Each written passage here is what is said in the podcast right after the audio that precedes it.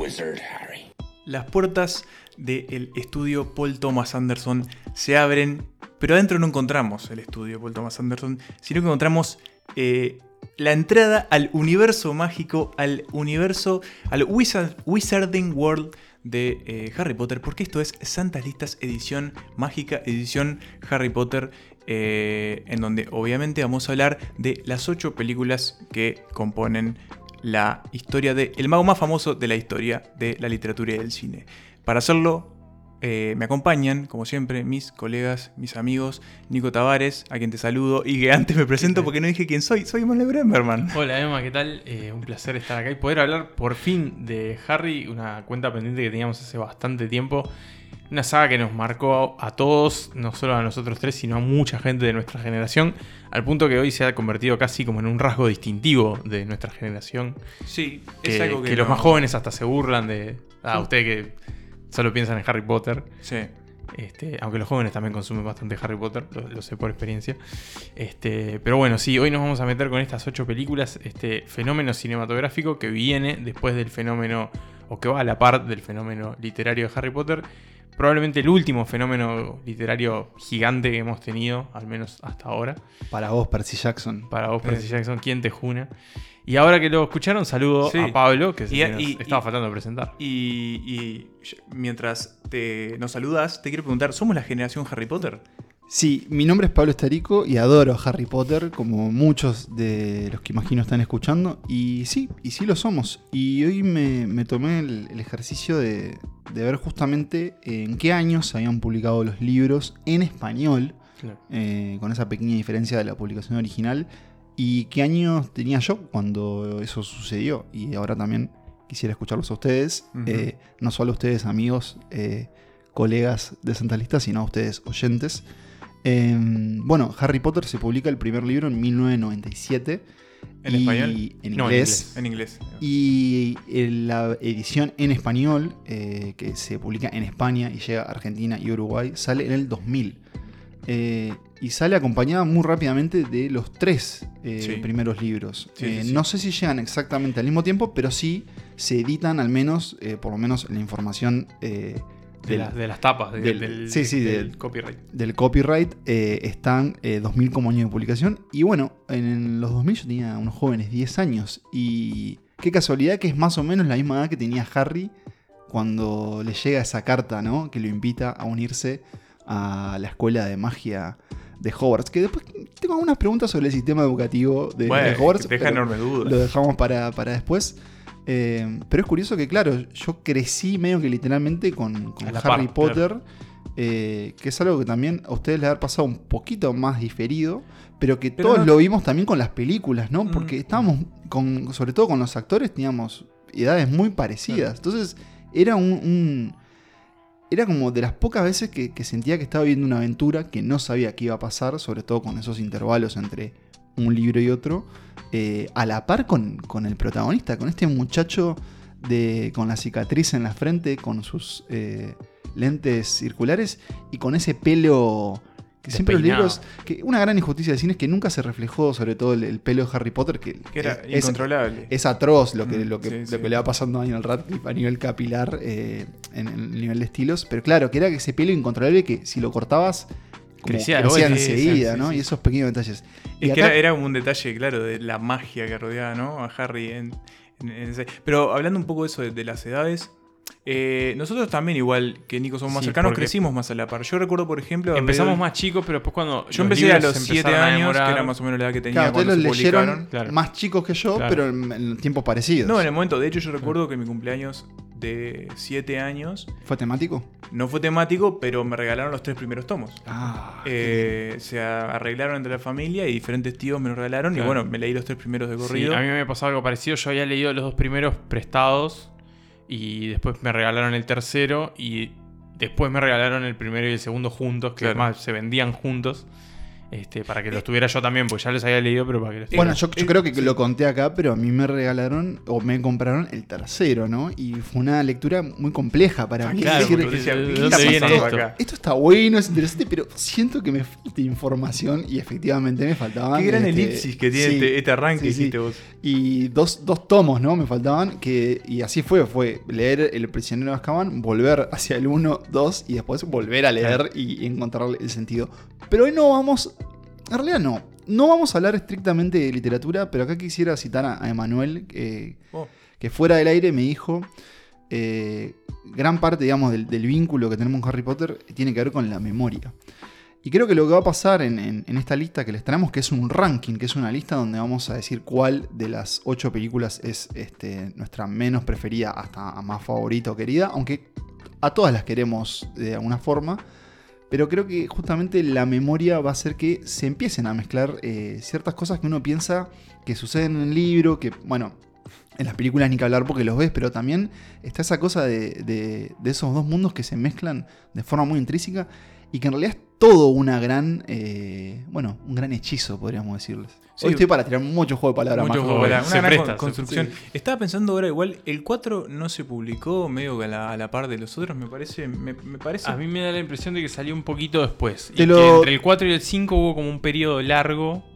eh, Te- creo que, que ahí fue como la mayor demora entre el 4 y el 5. Te lo puedo decir. y ahí si pegamos querés. como el, el- Empatamos con Harry, digamos. Sí, Sí. eh, mira, eh, La Piedra Filosofal, bueno, esto ya hacen los libros en inglés, ¿no? 1997, La Cámara Secreta, 1998, El Prisionero de Azkaban, 1999. Y después sí tenés eh, en el 2000, ah, no, en el 2000 Cáliz de Fuego, en el 2003 La Orden del Fénix, y ahí empiezan el salto largo. los saltos. En 2005 El Príncipe Mestizo 2008 y en el- 2007, Las 2007. Reliquias de la Muerte. Pero 2007 en inglés. Sí, todos estos son los Ah, años en inglés. Porque me acuerdo que el día que llegó, al menos a Paysandú, el séptimo, fue el, cato- el 28 de febrero de 2008. Que eran todos unos sucesos, ¿no? Eh, Sí, filas. Yo me acuerdo de. Yo no lo hacía, obviamente mandaba a mi madre, pero los reservaba y Yo reservaba, yo reservaba y Y el día que salía tenía el mío. Y era un fenómeno muy del shopping también, sobre También. todo de, esa- de ese tipo de librerías. Y, y me acuerdo día- mucho de. Eso me hace acordar mucho a Boyhood, a la escena que van como al evento de Harry Potter. Verdad, Que también, sea, bueno, es como eso generacional, ¿no? Que hablábamos. También, y capaz que cerrando el capítulo más literario, también el, el día que llegaba el nuevo Harry Potter a, a tu casa era un día que eh, le dedicabas estrictamente no. solo a leerlo. tu vida estaba para eso. O sea, O sea, estaba- te alimentabas porque claramente tenías que sobrevivir, pero, pero había que eso, leer Harry a Potter. encerrarse y a darle.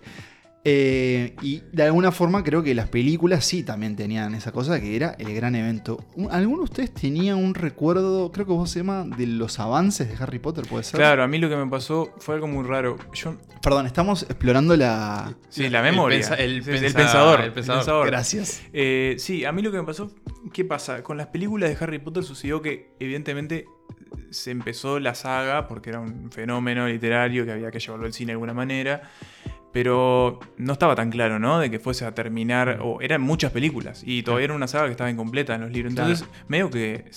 Y, y más en esa época donde no, había ni redes sociales y, y el acceso a internet era mucho menor al que había ahora, o al menos en mi casa, eh, yo no tenía mucha idea de cuándo se iban a adaptar las películas, no tenía idea de cuándo iban a llegar, no tenía idea de las noticias de que se Sí, iban yo me acuerdo nada más de haber visto en una revista el anuncio de que ellos tres iban a ser los protagonistas. Sí, con una Sí. foto eh, promocional Sí, que están horribles. que están los Sí. tres bien jovencitos Sí, sí, que sí. probablemente ni habían filmado. Nueve años tendrían. como hoy la ves y es para Sí. enmarcar Sí, esa sí. foto. No, pero y el recuerdo es de haber visto las dos primeras y, y después de haber ido al cine a ver Tierra de Osos, Uh, al cine Paysandú, y y, que pasaran el avance. y que el primer avance sea el de... Eso, arranca el avance, está Hogwarts ahí en pantalla y digo, pero ¿cómo que está Hogwarts en pantalla? ¿Qué es esto? Digo yo. Y claro, es la- el avance de la tercera, El prisionero de Azkaban, eh, y me tomó absolutamente por sorpresa. Y bueno, después, sí, claramente después hizo un poco más fácil, ¿no? El conocimiento cuando venían, pero ese me, me quedó en la memoria porque, claro, fue como una. Como un shock un poco, ¿no? Era como, bueno, esto sigue, siguen los libros, pero también sigue en pantalla. Y no sé qué les pasa a ustedes, pero a mí lo que me sucede es que, bueno, o sea, Harry Potter en algún sentido es como. eh, mis primeras lecturas como también como un poco más eh, extensas, ¿no? Yo tenía 7 años cuando empecé a leerlo. Son libros gruesos, estamos hablando de que Sí. superan las 300 páginas, en- ¿no? En algún punto, Sí, sobre todo después del tercero, claro, empiezan a... a Y, y también esa especie de compromiso ¿no? con los personajes, con la saga, y lo mismo en el cine, pauta un poco también el amor que después, al menos creo que, que los tres lo compartimos, que tenemos hoy por, por la lectura y también por, por lo que motiva este podcast, que es el cine. Sí, em, también otra cosa que, que motivó este episodio o que acompañó fue eh, una experiencia nueva para nosotros y para ustedes que fueron, que fueron los domingos mágicos. Em, cuando están escuchando esto, acaban de terminar, digamos, hace apenas unos días, eh, donde, donde vimos las Reliquias de la Muerte parte 1 y parte 2. Eh, ¿Cuándo estamos grabando esto? Bueno, quién sabe. el- el- tal vez estemos usando un giratiempos y tal vez eh, ni siquiera empezaron los domingos mágicos. Pero por lo pronto eh, queremos agradecer obviamente a todas las personas que, que nos acompañaron, que nos acompañaron en la transmisión, en el comentario en vivo. Eh, y que nos acompañaron, digamos, en algo que fue una revisión para mí muy, muy interesante. Sobre todo también creo que estuvo, y tal vez esté pecando de darnos para adelante a nosotros, pero dedicarle los domingos a ver algo que, que te transmite tanto cariño, tanta nostalgia, ¿no? Que ese momento ya con, con la semana pasada sobre los hombres y con la que se viene. Fue muy relajante de alguna forma para mí también. Eh, sobre todo con las primeras películas, las, más infantiles y, tal vez don- en donde las consecuencias son menos graves. Después la verdad que la cosa Se empieza a picar y se pone oscura. Pero, pero fue muy relajante y, y me sorprendió todo lo que no recordaba de las películas, que ahora entraremos en detalle. No sé qué les pasó a ustedes con, con la experiencia de Domingos Mágicos. Me pasó algo parecido, fue, fue muy bueno revisitarlas, hacía bastante que no las veías y que no las veías juntas, que eso siempre te cambia un poco la perspectiva. Y, creo que sí, que fue un, un lindo ejercicio, más pensando aparte ahora que, este año es el aniversario de, la saga cinematográfica, los 20 años, que también es un poco la excusa para hacer este episodio. Y, y sí, fue un lindo viaje porque eso, había un montón de cosas que no recordabas, cosas que se te empezaban a mezclar de las películas, de que para vos pasaban una, pero después pasaban otra. Recordás detalles que no, no habías visto o descubrís detalles nuevos, como nos, como nos informaron de, de una situación pecaminosa que se ve en, lo- en los créditos, de- del prisionero Azkaban. Este, así, que, así que sí, hago un balance muy positivo de, de los domingos mágicos que fueron sufriendo alteraciones y demás, pero que, pero que fueron una linda compañía durante el Que último mes. Y que además marcaron el desembarco de, de Santas Listas a Twitch, pero de eso hablaremos al, Sí. al- al final del episodio. Quería, después podemos ahondar más, pero a mí lo que sobre todo me dejó como pasando raya, eh, me dio la sensación de que son películas que es, es una manera de pensar o de hacer los blockbusters, estas grandes sagas destinadas en algún sentido también a recaudar millones y millones de dólares, porque Harry Potter fue una de las sagas más populares que de la lo historia. hicieron. Que lo Sí, hicieron. que lo hicieron. Pero eh, encararlo de una manera como inteligente, pensando, pensando también como no subestimando tampoco al espectador, como buscando también formas como creativas de representar cosas que a veces son difíciles de llevar a la pantalla, había momentos que eran complejos de adaptar. eh, pero sobre todo eso, se nota que hay, hay una búsqueda de que tengan de que la saga tenga sustancia, ¿no? De que no sea, bueno, metamos todo en una pantalla verde y ya fue, hacemos todos. También, también un tema del tiempo y la tecnología de los momentos, pero hay Ah, algo real amor en y- Harry Potter. Hay ¿no? amor y artesanía, Mm. creo yo, en, en la película, en las películas y en la saga, que bueno, que también eh, significó muchos cambios, ¿no? No solo obviamente en, en los actores que vimos crecer y con los que crecimos, sino también detrás de, de cámaras. Pero bueno, para eso creo que no, no vamos a tener que, que meter en ello. Una advertencia, y, y su- supongo que los fanáticos lo saben y ya lo nombramos, esta va a ser una lista donde vamos a ir para atrás y para adelante en el tiempo, ¿no? Cual, cual Hermione. Porque bueno, eh, es una lista en donde vamos a, mm, a saltar desde los comienzos hasta el final, ir por el medio. Pero Y a ver, bueno, y es una lista en donde va a haber, obviamente, spoilers. ni que, ni que hablar. estamos partiendo de la base que Pero estamos bueno, hablando si de estamos, películas. estamos acá que- porque Vamos todos a, sabemos, ¿no? a- a destripar estas, estas producciones. eh, No me digan que no saben que sí, no sé. Dumbledore se muere. Sí, Oh. claro. Que Sirius Black es el padrino de Harry Potter. O que Snape era bueno al final. sí, sí. eh, muchas cosas más que si no lo sabían, bueno, no se preocupen porque también se pueden Sí. verlas sin, sin, sin- pu- Pueden verlas sabiéndolo y lo van a A disfrutar mi igual. hermana le, le arruiné un poco. Mi hermana está en proceso de leerlo y estaba leyendo el 6 y le dije, ¿ya llegaste a la parte que se muere Dumbledore? Y me dice, no. Una vez más, ah, Bremerman, no me la conté. una, hace. Un de- poco lo disfruté, me dio lástima, pero un poco lo disfruté, tengo que decirlo. Igual creo que, creo que lo resiste. Bueno, no, no digamos más, sírvanse un- unas buenas eh, cervezas de manteca, elijan con cuidado las, las grajeadas Vertibots que supimos disfrutar Sí, me gustaron, en es este verdad. podcast gracias a, a la Ah, cortesía sí. de Manuel. Yo creo que me bajé varias. De, Sí, de había algunas estaban jodidas. Ah, estaban Sí, y, tenían, tensas. y tenían sus años también, Este, creo, sí, ¿no? comimos alguna que que tenía auto podrido, pero no porque el gusto era específicamente podrido. Pero bueno, la magia estaba intacta como esperemos que esté eh, en este bueno en este episodio y nada, vamos, vamos, nada vamos a él. Abramos las puertas de- de- del gran salón de Hogwarts. Sí, o adentrémonos eh, sin, sin chistar y sin pestañear en la plataforma 9 3 cuartos. 9 3 cuartos y vamos con la lista de santas listas de Harry Potter. Everyone? Does wish and flick. Good. Oh, and enunciate. Wingardium Leviosa. Off you go then. Wingardium Leviosa. Wingardium Leviosa. Wingardium Leviosa. Stop, stop, stop. You're going to take someone's eye out. Besides, you're saying it wrong. It's Leviosa, not Leviosa. You do it then if you're so clever. Go on, go on. Wingardium Leviosa. Wingardium Leviosa.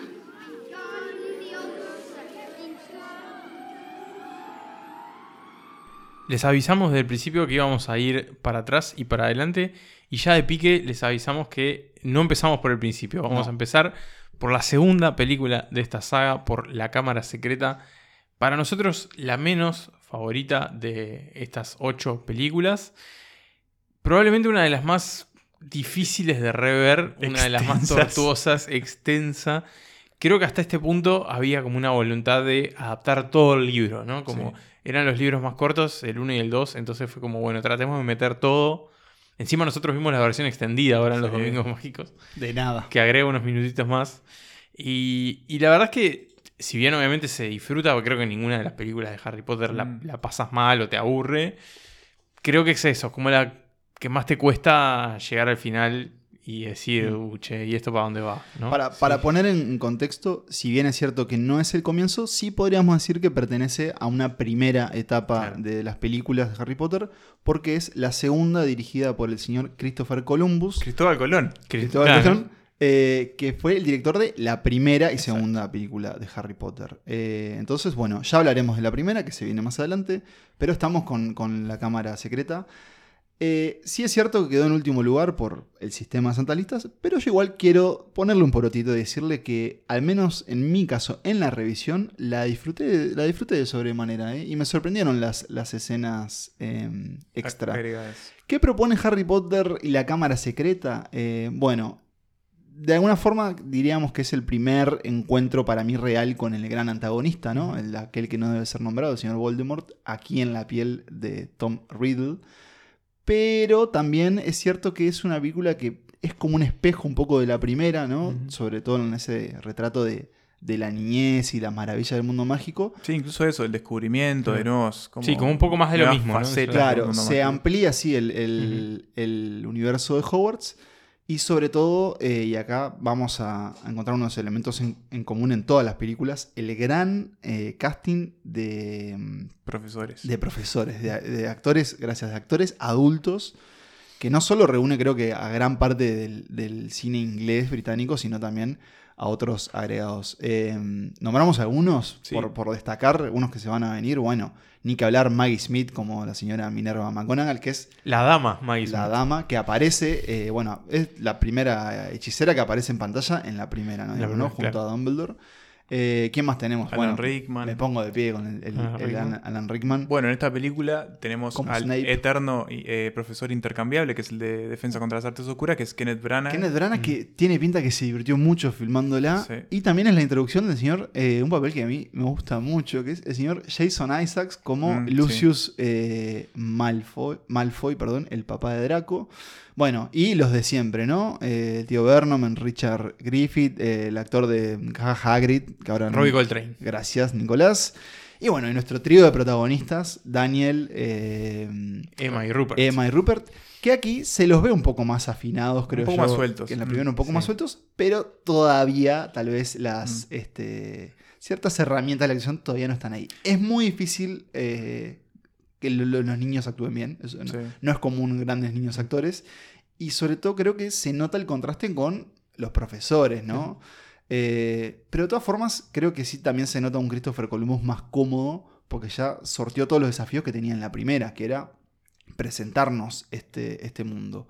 ¿Hay algo, hay algo que, que quieran ustedes destacar A o mí- rechazar de esta película? Sí, bueno, yo concuerdo con Nico que para mí es, eh, es excesivamente larga. la- es lánguida, excesivamente pesada, larga. larga. Eh, si bien creo que se agradece como... eh, ¿Qué pasa? Harry Potter lo, lo vamos a ver. En realidad no lo vamos a ver porque vamos a ir fluctuando entre, las, entre los años y los grados, digamos, pero, pero Harry Potter empieza como a escalar una pendiente, digamos, de oscuridad. En algún momento la primera es, ya hablaremos, pero... Es la más luminosa La más luminosa. Acá empieza como a adentrarse en esas oscuridades que para mí está bien la manera en la que, en la que se presentan hay como una violencia como flotando ahí en Hogwarts que no estaba tan presente en la primera y está buena y es como bastante inédita. Eh, creo que tiene, a pesar de que es larga y de que yo sí la sufro un poco, la sufro en las revisiones, eh, tiene grandes momentos. Me parece que el arranque, el arranque me gusta mucho desde que arranca de nuevo, ya con esta familia, eh, los Dursley, ya sabiendo y Harry sabiendo que él es un mago, es diferente la dinámica entre ellos. Después todo lo que sucede, bueno, con el auto, teniendo que ir Los en el auto, los casa llegando a esa casa que vos lo mencionabas en... Creo que lo mencionabas ¿En el stream? En el stream. Que claro, es, vos llegas a la casa de los Weasley y está todo bien, Sí. porque esa casa está de más. Y esta, ella es la primera vez que Harry como entiende un poco lo que es una familia, en Una realidad. familia ¿no? que, Sí, y con de la- magos, que te aparte. quiere, Sí, sí, claro. sí. Y una familia que lo recibe con, con las puertas Sí, abiertas. pero después tiene también escenas como rescatables que me gusta. eh, creo que la incursión al bosque prohibido con, con Arago y, sus, y su familia, hablando de familias, está, está buena, más allá que un poco se nota como la cuestión ya de, de, Técnica, vetusta tecnológica. técnica. Y el final en la Cámara de los Secretos, sobre todo, sobre todo lo que está con la Cámara, secreto, en la cámara de los Secretos es. o Cámara Secreta. Cámara de la cámara la cámara Están como las dos versiones. Bueno, Sí, en sí. esta película. Para es mí, la yo creación creo que la pienso como la cámara de los secretos, Sí, si sí. bien el libro es la cámara secreta, ¿no? Creo que sí. Creo que en la película dicen la Cámara de los Secretos. Pero bueno, es, es como esta, estos diseños, ¿no? Este gran diseño de producción, ya sea Hogwarts, que ya lo vimos, pero también la cámara secreta, que es impresionante, como está diseñada. Y que Eh, y como vos la propia decías, casa de los Weasley. No hay Sí. pantalla verde ahí, me parece. No, ¿eh? es todo- Es todo, es- es todo escenario. Incluso varias partes, varias tomas del el basilisco está construido, o sea, es una especie de, De muñeco, de- sí. sí, de animatronic. Sí. La, la última película del señor Richard Harris como Albus Dumbledore, eh, que murió muy poco después de que fue estrenó la película y que después va a ser re- reemplazado. Y mm, eso por, por adelantarlo acá, pero parece que hay mucha gente que es muy contraria al, al- al segundo Dumbledore. ¿Ah, sí? ¿A Sí, Michael Gambon? Michael Gambon, sí, hay mucha gente que no. A mí me gusta, es más canchero. Sí, es más canchero, es como más Es más- duro, también, es como es más, más, más soretón también. sí, Más combativo, y más sí. impredecible, ¿no? Sí. Como en- en- en- El otro es un viejo medio de cristal, me parece. Claro, ¿no? como muy Está bondadoso Vos lo mirás y- y este tipo Que, no a se puede enfrentar a Dumbledore. Dumbledore Ah, tiene, Voldemort. tiene las dos cosas, porque es como, sobre todo al principio, ahí claro. es como ese bueno, como ese abuelito simpático. se va humanizando. Y después también, bueno, vas viendo que es un tipo con fallos, que es un tipo Sí. que, que tiene sus demonios y demás. Que igual, y esto ya lo adelanto, para mí nunca fue del todo bien explorado en la saga. O sea, toda la parte del trasfondo de Dumbledore, es cierto que es difícil, porque el no es el protagonista, protagonista. es algo, una subtrama para, para los libros, pero igual yo lo banco, Michael Gambon, es como Sí. mucho más mentor, me parece. Sí. Pero bueno. Pero bueno, volviendo un poco a la cámara secreta, creo que lo que le pasa a veces a las películas, eh, y que lo vamos a ver también con, con las demás, es que a veces están muy atadas al, al lugar que ocupa la película en la saga en general, ¿no? Y esta es como una película media como de, de paso en cierta forma. Si bien plantea cosas que, que, que después van a repetirse, o sea, personajes como Dobby,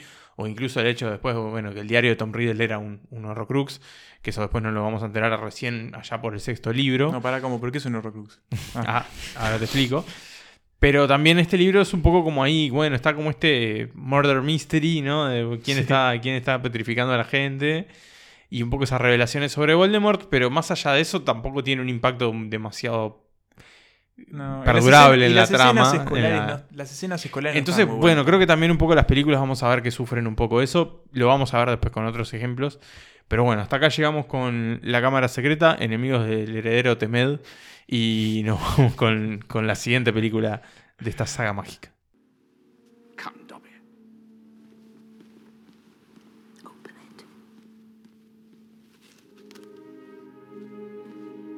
Dobby? Master has given Dobby a sock. What? I didn't. Master has presented Dobby with clothes. Dobby is free.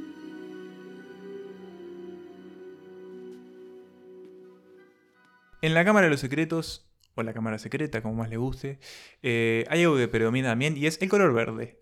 Y en la película de la que vamos a hablar ahora también predomina el color verde, pero exacerbado quizás a la enésima potencia. Estamos hablando de la sexta película, ocupa el séptimo lugar en esta lista de eh, Harry Potter según santas listas, y se trata de Harry Potter y el príncipe mestizo o el misterio del príncipe. De nuevo tenemos dualidad en los títulos, elija el que más le gusta, pero eso, la sexta película de Harry Potter, otra película transición en la que, bueno, ¿qué es lo que vamos a ver? Básicamente como una especie de investigación que llevan a cabo Harry y Dumbledore sobre los orígenes y eh, los propósitos de Voldemort. Ya tenemos un Voldemort que volvió. Y que cómo ganarle a que Voldemort, tiene un cuerpo. básicamente. Y eh, básicamente es eso. Cómo ganarle a Voldemort en ese enfrentamiento final que se viene, se viene. Y que básicamente lo que hace esta película es preparar ese enfrentamiento final, ¿no? Sí, es, Entre otras cosas. Es una calma antes de la tormenta, básicamente, y creo que eso también un poco se nota, así como pasaba con la cámara secreta. Es una peli donde no pasa demasiado, si bien hay momentos muy destacables. El, el final, ni que hablar con la, Sí. con la muerte de Dumbledore. De hecho, creo que eh, lo, lo digo en voz alta, pero yo lo pienso particularmente que está por encima de la Cámara de los Secretos porque tiene ese final. Claro. Para mí. Y Que tiene. Para mí es una de las películas con momentos eh, de comedia también más destacados.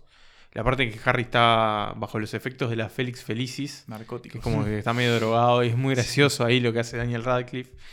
Y los momentos también como de, de comedia romántica y como los enredos amorosos de, de los alumnos eh, también son bastante divertidos. Tienen como una cosa bien de comedia liceal adolescente que, que funcionan muy bien. Y aquí estamos eh, en otra era de las películas de Harry Potter, que es tal vez la era más prolífica y más marcada, que es la era del señor David Yates, quien va a empezar a dirigir Harry Potter a partir de la 4. Cinco. y- Claro, cinco. De la 5, perdón, y va a seguir hasta ¿La el- última? ¿Hasta el final? hasta Incluso el día de hoy. hasta después, Hasta claro, hoy, o sea, porque trascendió la saga. Hasta el día de hoy porque sigue con, con Animales Fantásticos. Eh, este es un. Es una obra, tanto el libro y la película, que son complejas, ¿sí? porque como ustedes dicen, como que preparan ese, ese festín eh, oscuro que se va a venir, pero que creo que sí que, que tiene el foco en, en dos personajes y uno en particular y que le da chance de brillar, al menos en la película, y es el personaje de Alan Rickman, ¿no? de, de Mm, Severus sí. Snape. Esta es la película de Snape, de alguna forma. Eh, De hecho, lleva su, no, lleva su apodo. Exacto, está en el título. Y no solo de él, sino también del señor Tom Felton, que, Mm, quien sí. interpreta al personaje de Draco Malfoy, que aquí va a ser como. eh, va a estar un. Va a tener como un rol más dramático, ¿no? Sí, más atormentado, Más. Es su como viraje este- al lado oscuro. Claro, está como un topo, eh, básicamente, en, en Hogwarts.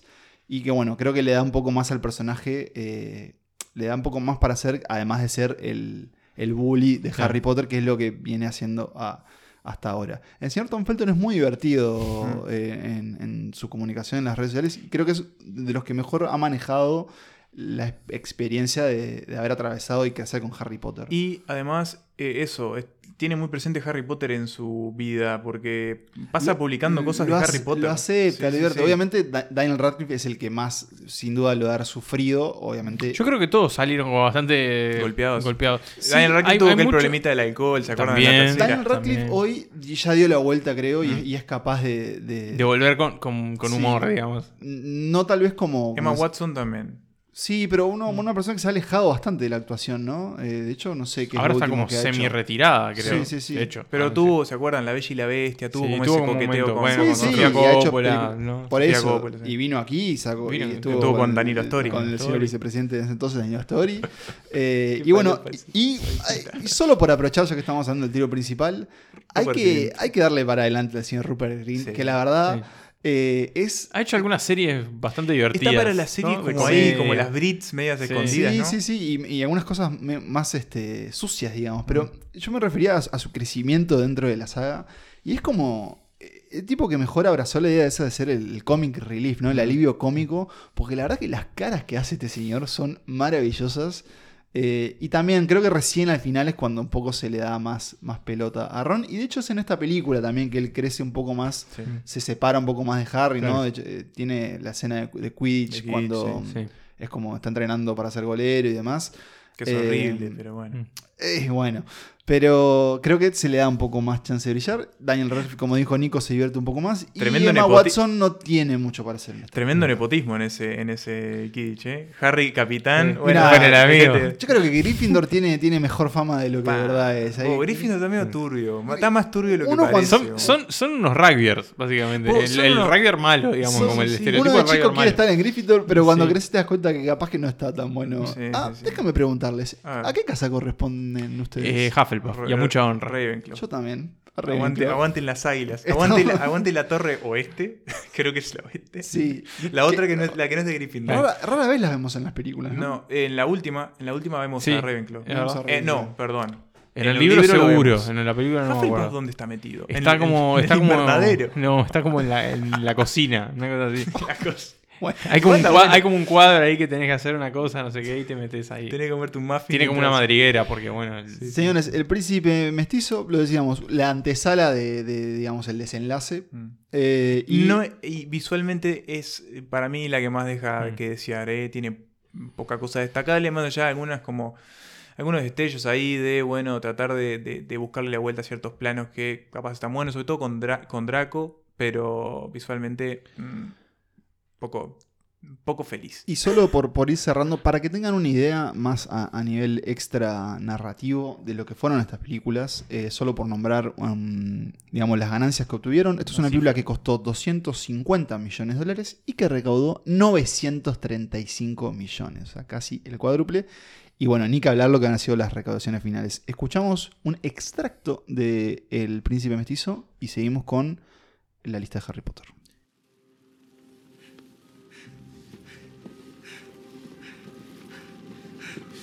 You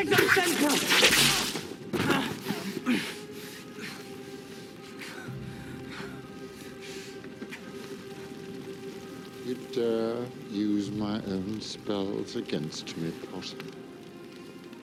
Yes. I'm the half-blood prince.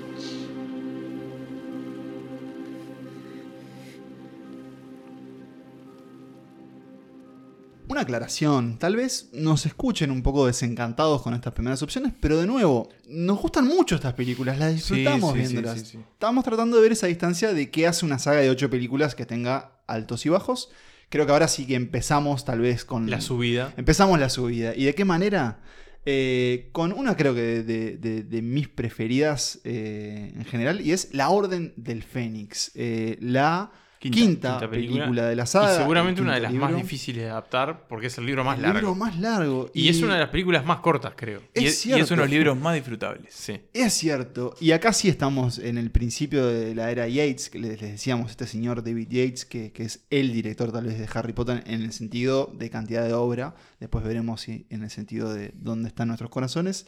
¿Y qué propone la Orden del Fénix? Y bueno, eh, la cosa sí que se empezó a pudrir. ¿Por qué? Porque eh, en la película pasada, eh, el Señor Oscuro, el Señor de las Tinieblas, regresó. Finalmente, ahora sí, ya no hay vuelta atrás y somos los buenos contra los malos. Eh, entonces, eso implica que Harry se tenga que poner la Curti- cosa. curtite, loco. Se tenga que curtir, se tenga que poner la cosa al hombro y empieza como esta idea de, de una Hogwarts eh, bajo un yugo, ¿no? Bajo un yugo que es el de la profesora Dolores Umbridge. Dolores Umbridge. eh, Básicamente una intervención del gobierno en una, institución educativa. eso- Y acá empezamos con el tema de la laxitud que hay en ese Totalmente. mundo. ¿no? O sea, Y tenemos entonces de alguna forma a un enemigo dentro de, de Hogwarts, que era este lugar sagrado, este lugar donde Harry escapaba de, de- del horror que era vivir con, con los Dursley, y que acá encuentra que bueno, que Hogwarts tampoco es el lugar que era antes. Entonces, ¿qué y, propone? y aparte también porque la opinión pública, digámosle, Está está, contra contra, él y contra cierto. Dumbledore. bueno, la ahora- prensa, la prensa. Ahora La prensa miente, el- ahora el que lo profeta decís, miente. Eso, eso mismo que decís, y creo que lo comentamos en, en el stream, eh, como el tema de las fake news, que después veríamos como algo muy, muy cotidiano, estaba acá metido, ¿no? Porque claro, Harry eh, y todo lo que pasa al final de- del Cáliz de Fuego, pero bueno, que en resumen eh, tiene a Harry diciendo Voldemort ha vuelto, siempre Harry con esa osadía de decir su nombre, ¿no? Sí, que es algo que, que, que nadie, que nadie nunca le gustó. Pero claro, mucha gente no le cree y mucha gente no le quiere creer. Como Seamus Finnegan. Entonces no solo tiene... Gran a- traidor. no solo eso, tiene a todos esos en su contra, sino que además, eh, y acá sí re- ayúdenme porque tal vez se empieza a mezclar, tenemos a un Dumbledore Que no le da bola. en no le da- ausencia, no le da que pelota. escapa de él. Sí, sí, sí. Después él va a tratar de justificar. Para mí, no, no llega a alcanzar no la al lugar, no al lugar, dijera el doctor Fisher, a No quien llega a alcanzar la saludamos. explicación, sobre todo porque eh, eh, Dumbledore creo que siempre es muy consciente del rol eh, de figura paterna que cumple en la vida de Harry.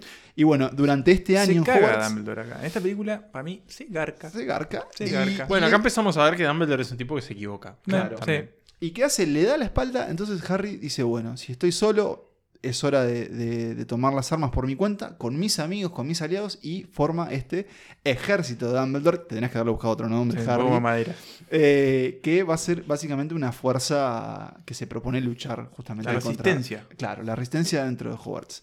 Tenemos también la historia con, Con Cho Chang. con Cho Chang, ¿no? Que Eh, creo que es, el- eh, es la relación de Harry mejor desarrollada en el cine, porque, después lo no, que tiene, viene... no tiene muchas. No, después en la de Ginny, que no la mencionamos en la película anterior, que Sale de está atrás un pino. pésimamente desarrollada. en el cine. En el cine. en el cine. En el libro está muy bien, Ginny es un gran personaje.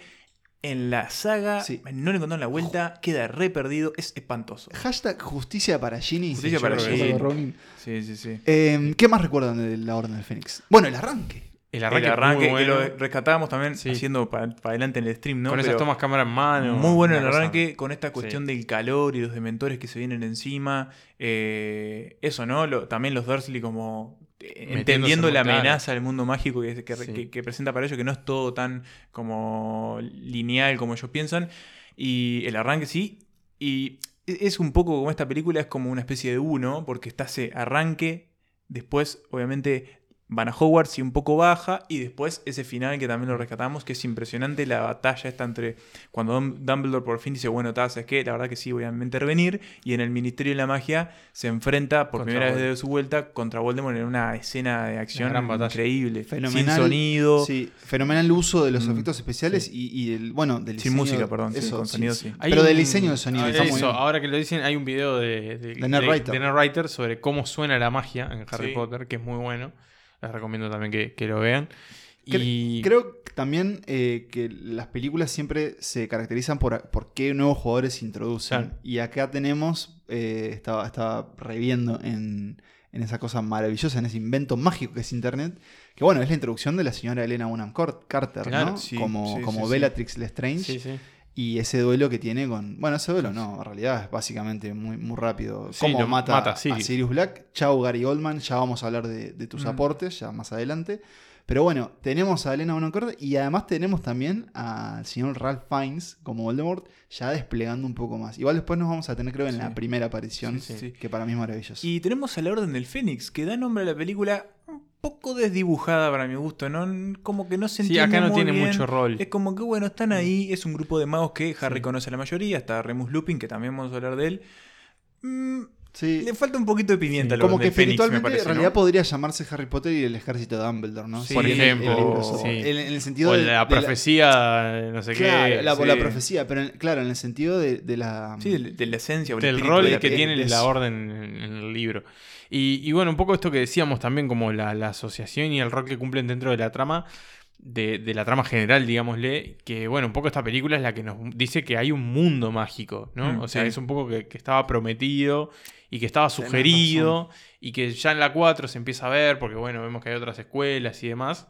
Acá definitivamente vemos, bueno, cómo empieza a funcionar el gobierno mágico, Que me gusta mucho cómo que- se vincula por la política, Hogwarts, ¿eh? ¿no? También como, bueno, que, que hay más magos afuera de Sí. Hogwarts. No todo pasa por Hogwarts. Eso, eso, está, eso está bueno destacarlo porque al menos a mí me parece que la saga le encuentra la vuelta a cómo mezclar cosas bastante políticas Mm. que tiene eh, el- el- los libros eh, con todo lo que pasa y que no deje de ser interesante en algún sentido. Eh, dato porque lo mencionamos, creo que es la película con el mejor corte de pelo de Harry Potter, de Daniel Radcliffe. Puede ser, puede ser. Cortito. Está en eh, un buen momento Sí, está en un acá, buen momento sí. capilar en esta película. También es, es, como decía Nico, la, la película que introduce a la profecía, ¿no? Esa, esa profecía que dice ninguno Podrá vivir, ninguno si- puede vivir mientras viva el otro. mientras viva el otro. ¿Y cuándo se va a desencadenar eso? Bueno, en la película que viene a continuación. A powerful memory. The happiest you can remember. Allow it to fill you up. Keep trying, Seamus. George, your turn now. Expecto Patronum. A full-bodied Patronus is the most difficult to produce, but shield forms can also be equally useful against a variety of opponents. Fantastic, Ginny! Just remember, your Patronus can only protect you for as long as you stay focused, so focus, Luna. Y llegamos al final Y de la saga, no así de esta lista. Podemos después hacer un, un, un- Un edit un cronológico. edit para, sí, sí. para el grupo de Telegram, Sí, que más, de más adelante les contamos, de Telegram. que es un, un edit cronológico Cronológico. de, de- de esta lista. Y después otro que sea desde la 7 parte 2 hasta la 1. Bien, eh, reversa. Sí, el orden reverso. Sí, sí, sí. Porque ¿de qué estamos hablando? Estamos hablando de las Reliquias de la Muerte, parte 2, que ocupa este quinto puesto, está acá en la, en la mitad de la lista. Desenlace. El desenlace de esta, final. de esta saga, que discutimos bastante en la previa. Mm, y, sí. y no solo entre nosotros, sino también con, con gente que iba viendo la- las películas con nosotros en, lo- en los domingos mágicos. Y un poco la experiencia de haber visto esta película. Que Es una película polémica, creo. Es una película. Sí. Divide. ¿Polémica? divide A ver, no, no, di- no, sí, di- divisiva. divisiva. Yo creo que tiene, por un lado, es Cosas increíbles. catártica, Sí. porque es el final y con todo lo que eso implica, ¿no? Es como eso, esas liberaciones de, de- de fanatismo y, Mm. y- y también como, bueno, el, el- el- recibís el cheque eh, emocional por todo lo que vos invertiste en Sí, las sí. otras Y un historias. ¿no? compromiso de una década. Claro, entonces, bueno, No, y además cinematográficamente tiene cosas increíbles. tiene cosas muy buenas. Entonces ya, ya por eso ya tiene un lugar particular. Pero después, por fuera de, ese- de esa cuestión más emotiva, viéndola más, si se quiere, objetivamente, es una película que tiene sus, sus cositas, Sus ¿no? huecos. Tiene un, un duelo final que es... Que, que comparado, a cosas, comparado a cosas que pasan en, la, en esta propia película, eh, es como. O en la que hablamos ah, en el puesto anterior. Sí. Eh, yo quisiera hacer una nota personal y es que no soy muy fanático de cómo eh, representaron gráficamente justamente Ese duelo final. Eh, El- no sé sí. si es el final, pero, pero la magia esa que sale de la Mm. varita, que, Mm. que es como esos chorros de energía Hubo magias medio mejores. anime. Hubo magias mejores. La de la quinta, por ejemplo. Pero decías, ibas a decir algo, Nico, perdón. No, eso, que tiene esos momentos así. Tiene algunos momentos de comedia que, que, que no sé si son buscados o no. Por ejemplo, Voldemort se ríe y hace. y, y, Es tipo, me acuerdo de estar en el cine y cagarme de risa. No, cuando le abraza Malfoy, Cuando tipo, todo para todos. cómo. Tiene Creo como que Ralph Fiennes fue a por como todo, ¿no? Que decís, vos, esto es, buenísimo, pero al mismo tiempo decís. mm.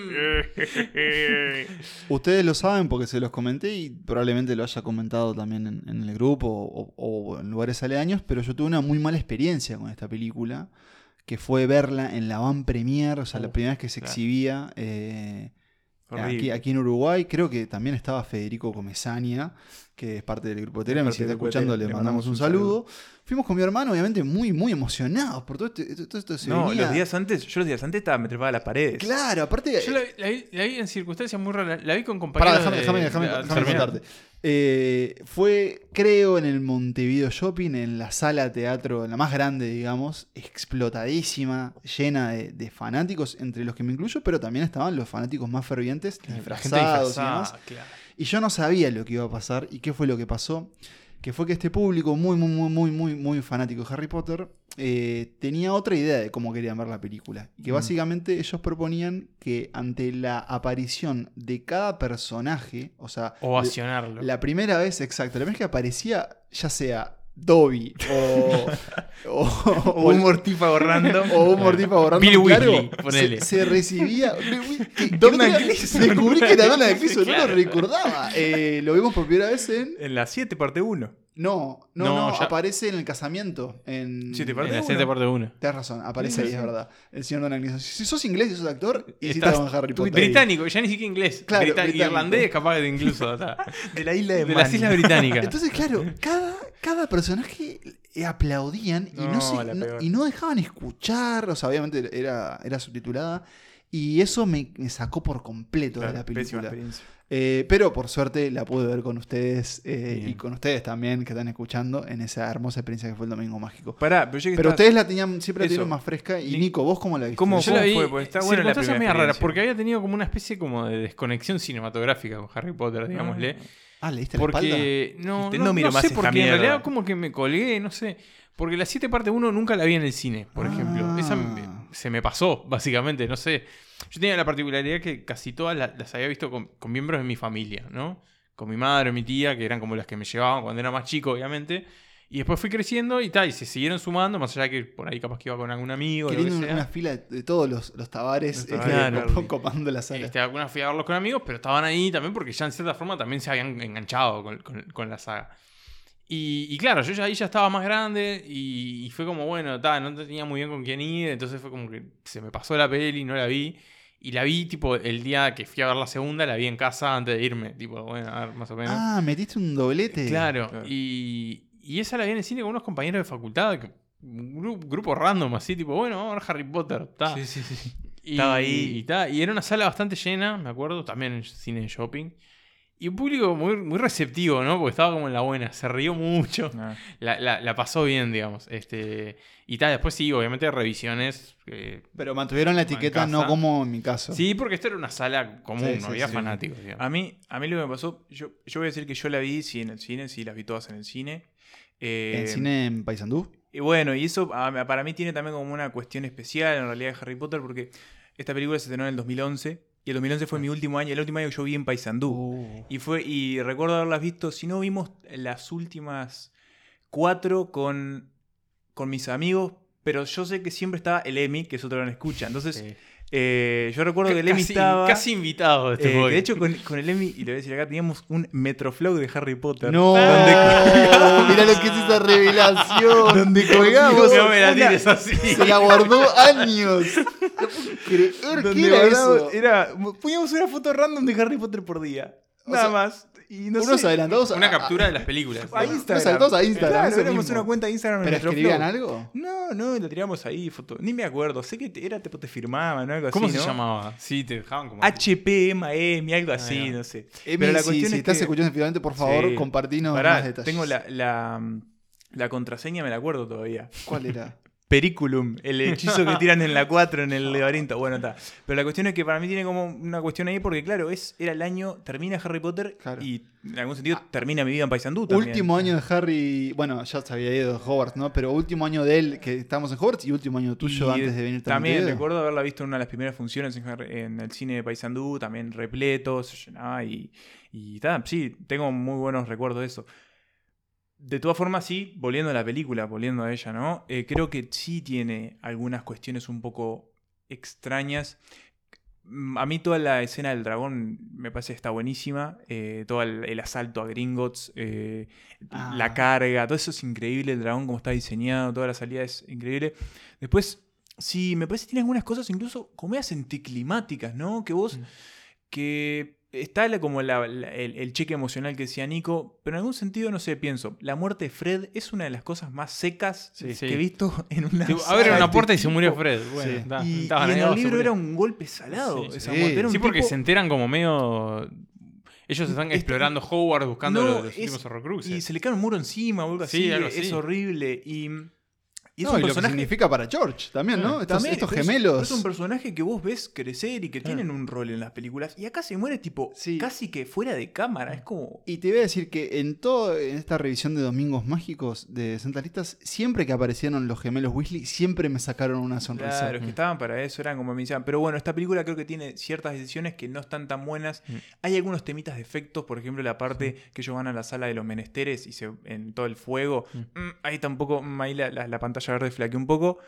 Hay otras escenas de, de la batalla de Hogwarts que me parece que están muy buenas, pero sí, creo que el enfrentamiento final languidece un poco. De todas formas, cuando Voldemort mata, entre comillas, a Harry en el bosque prohibido, toda la construcción de, de esa, de esa escena me, Sí, me eso gusta mucho. Una, una. Bueno, no, esta pregunta la voy a dejar para la, Para- para la primera parte. ¿Qué opinamos de, de la última escena?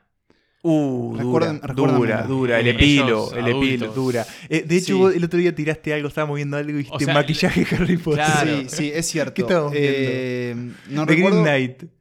Sí. The Green Knight y Ah, tiraste- sí, sí, sí, sí. Mirá, El envejecido. Maquillaje Harry Potter. Eh, y sí, tal cual. sin duda para mí una de las grandes debilidades de toda la saga, sí. que es claro, cómo Buah. vemos estos personajes envejecidos, el, el- el libro propone justamente años después, ya esos adultos, y acá hicieron algo que es como una mezcla... Ron tenía una almohada en la panza. Sí, en realidad es, es maqui- es maquillaje prostético. Sí, Todavía recuerden que, recuerden que estamos a años de Irishman y, y Claro. de experimentar con, con la tecnología de Marvel, por Bueno, ejemplo, de pero a ver, la- rejuvenecimiento. Benjamin Button, yo qué sé, no digo, Sí, había sí, pero es cierto que eh, es algo que, lo veías y te daba. eh, Un poco de risa. Te daba cringe, que es algo Ah, que, sí. que.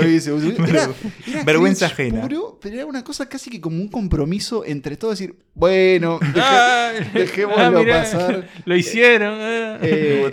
Igual me gustaría, Emma, que, compartamos en, en Instagram eh, este- esa imagen justamente de ellos viejos. Esos viejos, Y sí. que, y que, bueno, no sé, solo por, por La por compartimos, claro, claro. Después de las caritas de Nicolas Cage, todo, todo banca. De todas formas, sí creo que la gran conclusión, al menos global, es que este final gustó. Sí. Cumplió, sí, gustó, Cumplió. cumplió, tiene momentos de emoción. Hizo lo que tenía que hacer. hizo, lo que, hizo los deberes. Pero no es el final de este episodio porque todavía nos quedan varias películas más en esta lista de Harry Potter, así que eh, no les pregunté, pero ¿quisieran escuchar alguna escena en particular? La risa de Voldemort. La risa de Voldemort. Solo la risa de Voldemort. Eso mismo. Pues vamos a escuchar la risa del señor Tom Marlboro Riddle. Stupid girl. Harry Potter is dead. From this day forth, you put your faith in me.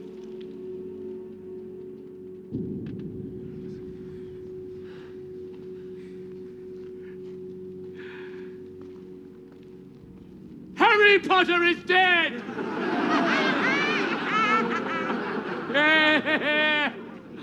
and now is the time to declare yourself Venimos hablando de Voldemort y el enfrentamiento y, y la pelada y la nariz que no tiene. y hay un momento en el que Voldemort efectivamente se convierte en eso, en, esa, en ese cuerpo que Harry tiene que enfrentar, que tiene que destruir. Se convierte en un cuerpo. Se convierte en un cuerpo, Se deja de, ser una, materializa. deja de ser una idea o algo, algo flotando, una nube de pedos. un bebé deforme, Un bebé un deforme. momento es un bebé y es en esta película. El Cáliz de Fuego, la cuarta parte de esta saga. Pero si bien este final creo que se roba como mucho de la atención de la película y bueno, también es como un...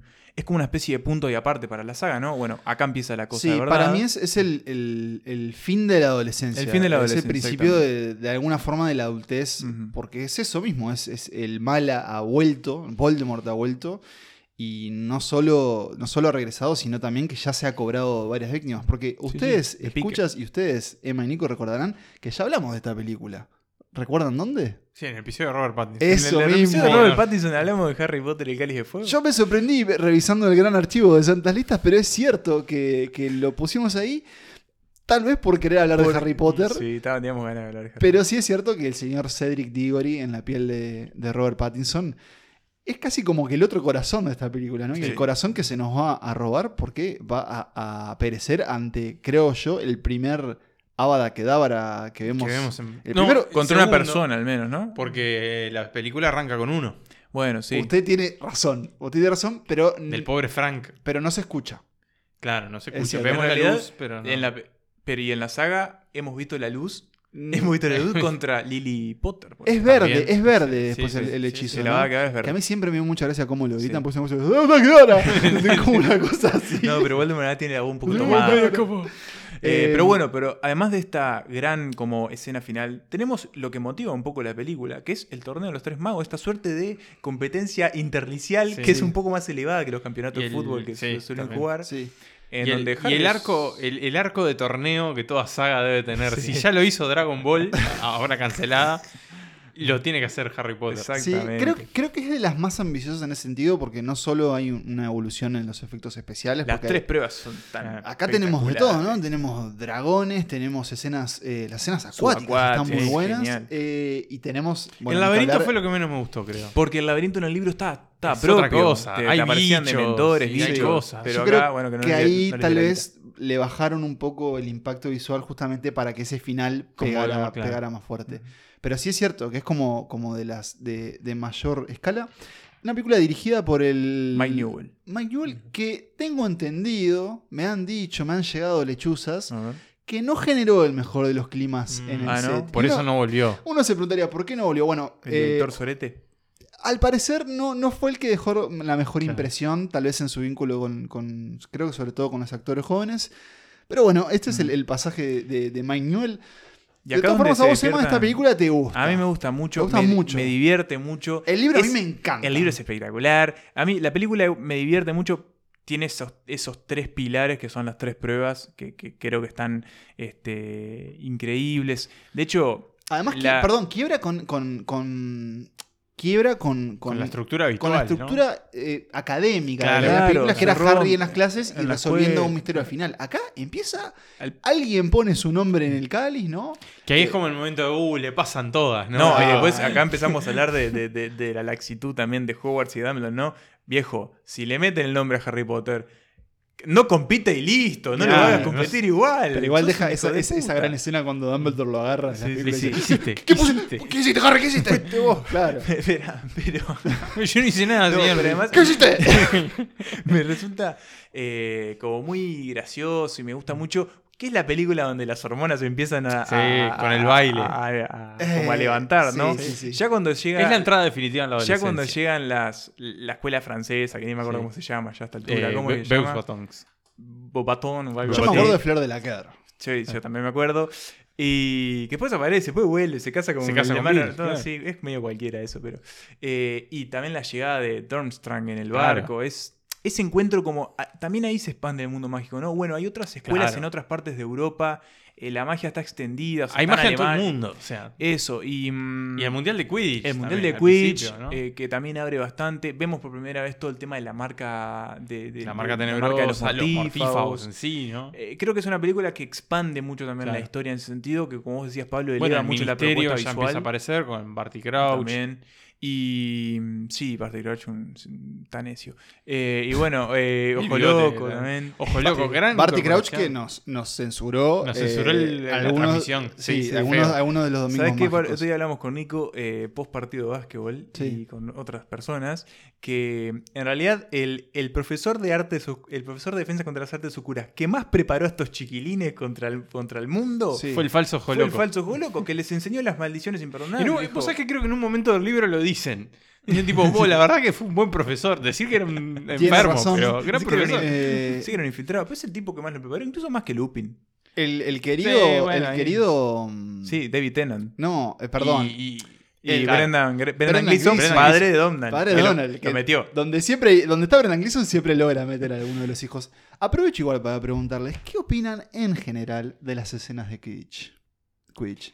Porque a mí hay algunas películas que, por ejemplo, creo que sobre todo en, en La Orden del Fénix, que dije, uh, no, una escena de Quidditch. En la Orden del Fénix. No, En la Orden del la Fénix, de- no, en la no, sexta. en la En la sexta. En la sexta está, está tenso el Quidditch. Obviamente en la, en la primera vez, en la primera. Es- eh, Tiene como. es encantador. sí. Pero después- En la segunda. La se segunda con el brazo Bladger con el está bueno. Eso está bueno. sin duda que los libros son, Es una secuencia de persecución, básicamente. En los libros es una trama que está hecha porque es donde Harry brilla, ¿no? Es Claro, el talento claro. innato que tiene como, como buscador. Pero en las Y está buena la de la tercera. La de la cuando- tercera está cuando buena. caen los dementores. Que Eso Eh, es está bien. Pero, Pero, en general ya- siempre son como unos paréntesis que hacen Sí. las películas, ¿no? Sí, un Sí. descansito. Un bueno, descansito acá viene el cine Kitsch, me voy al baño. Sí. Dale. Pero, pero bueno, sí, qué sé yo. A mí el Cali de Fuego me gusta mucho. Me, me gusta mucho. Hagamos, hagamos un. Muy un- divertida. dediquémosle unos segundos en, en este, en este momento al señor Ralph Fiennes. Eh, para Sí. mí, una gran elección de casting. Sí, sí, sí. Deja y, todo. Y Me acuerdo, ahora que, que- que- que lo nombrás, una vez en una fila para entrar a ver la película. Estaba Ralph Estaba Fiennes. Ralph Fiennes, ¿no? El hermano, sé. increíble.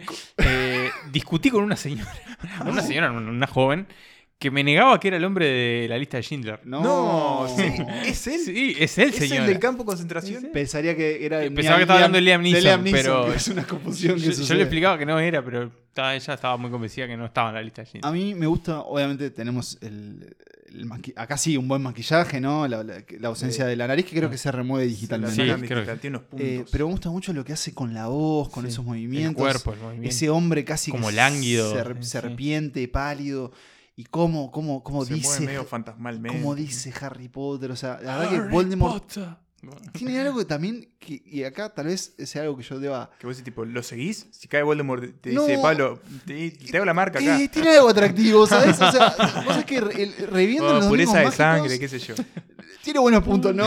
Quiero decir, la actuación de Reflex me decirle, che, capaz que estaría bueno que le vaya, que le salga una bien, ¿no? Al, eh, al señor, a Ralph Fiennes como, como, como Voldemort. Bueno, a Rafael le han salido muchas cosas bien. no, bueno, no, hay que hablar. Eh, pero sí, hay, es muy- son muy divertidas también las eh, imágenes detrás de escenas de, de Ralph Fiennes como cagándose de risa. Eh, seguramente la pasó muy bien. Sacándose fotos con, con Daniel Radcliffe. Sí, ahí era muy buena. Esa es la típica que agarró el papel porque al hijo era, le gustaba Harry Potter y le ofrecieron hijo, sí, para mi hijo. Eso y por la lechuza que llegó Bueno, con el señor con- Billetín también, ¿no? Que le los dice, galeones, tengo- los galeones que aparecieron tengo- en Gringos, ¿no? Tengo cinco, pe- tengo cinco películas para vos. Eh, sin duda también creo que empieza a proponer esa mm, algo que se va a empezar a repetir sobre todo en los siguientes finales de las películas, algunas ya las nombramos, que es que empiezan a terminar mal. Sí, también. Sí hay unas pequeñas victorias, pero en general siempre terminan peor de y lo que el, el empezaron. momento, el padre de Cedric llorando ahí adelante de todos es muy, muy desgarrador. sí. Así que le dedicamos este segmento al señor Cedric Diggory, a la familia Diggory, y también al señor Robert Pattinson. eh, y esperamos ver qué hace con, Con el hombre murciélago. con el hombre murciélago. Sí. ¿Qué tiene que ver con Harry Potter? Son las Ah. dos propiedades de Warner Brothers. Sí. Ah, pensaron que no lo iban a echar y lo hice. Señores, escuchamos un pedazo de, mm, del Cáliz de Cáliz de Fuego. Fuego. Eh, ¿Qué escena? Podemos escuchar a Dumbledore bardeando a Harry. Sí. Dale.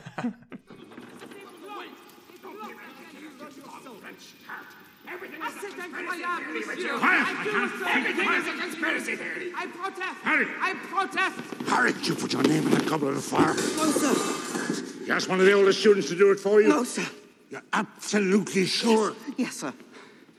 And of course he is lying. The hell he is!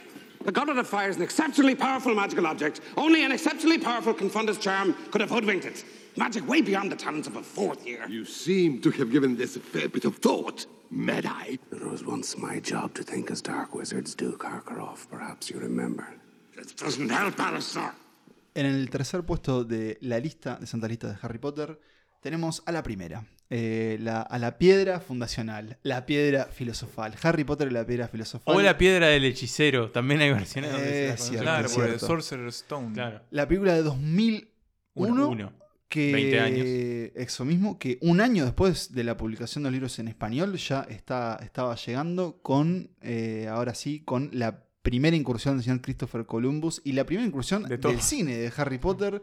eh, de Rowling también, ella siempre muy involucrada en las películas, no al nivel de Animales Fantásticos, donde ya estaba en el guion, por Claro, ejemplo. cuando son- ah, eh. Pero sí, sí, sí de esta, Cancelada. sí de esta gran, de esta gran producción que, que- en la que se embarcó Y fue Warner la Bros. consolidación del fenómeno también, Sí, ¿no? y que de alguna forma también eh, la emparenta, creo yo, con El Señor de los Anillos, ¿no? Sí. Porque hay que recordar que estas sagas empiezan a, a emitirse Simultáneamente. o a estrenarse en Y paralelo. generaron, claro. creo que en paralelo también un boom de, de la, fantasía. ¿no? claro. Estamos años de Si bien eran dos cosas muy distintas, eh, emparentaron un poco ahí la, la fantasía. Y bueno, y con Harry Potter también se, se desató como una nueva fiebre lectora también entre la, Sí. Sí. esa generación. Y después, bueno, vinieron todos los clones, ¿no? Mm, ahora- Hasta provocó el revival de Narnia, en cierta Es forma. cierto. Ahora, mientras El Señor de los Anillos disfrutaba no solo de, de- de un éxito de taquilla y de reconocimiento de la academia, La Piedra Filosofal creo que fue vista y es vista como una película infantil. Sí. ¿Por qué? Porque lo es, de verdad Es- es, de es las una películas película más. infantil, Es una película para niños de Sí, todas. familiar, ¿no? Sobre todo si pensamos cómo empieza la, la saga y cómo termina, ¿no? Eh, ¿Qué tenemos? Y lo que ya les mencionábamos. Llega una carta a un niño, a un niño huérfano que vive con sus tíos, que, que lo tratan muy mal, lo tienen durmiendo bajo una escalera, Es, tiene un... es un poco.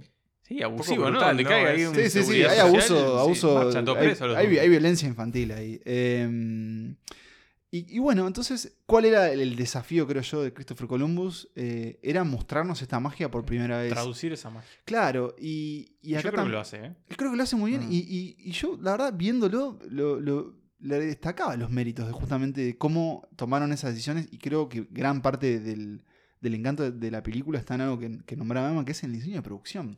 Porque por primera vez vemos todo: las escobas, Hogwarts. Y vemos todo: el la ropa, el- vemos todo. El sombrero, la escena del Sí, sombrero es sí, buenísima. buenísimo. Si bien después, bueno, hay una, una gran distancia estética entre la primera y la última, porque después también, no solo con los cambios de directores, sino también con los cambios de, de- de clima de las películas, fue todo cambiando mucho. De hecho, Hogwarts se transforma como espacio. Claro. O sea, cambia la fisonomía el de Hogwarts. castillo. Sí, es verdad. Pero, pero tiene eso, sí, es como, es todo muy memorable, es todo, es todo lo ves y, y te maravilla. Y, y de hecho, sé que funciona con, con- con neutrales, digamos, gente que no tenía experiencia en Harry Potter eh, Claro. y que, se, que las descubre por primera vez a través de esta película.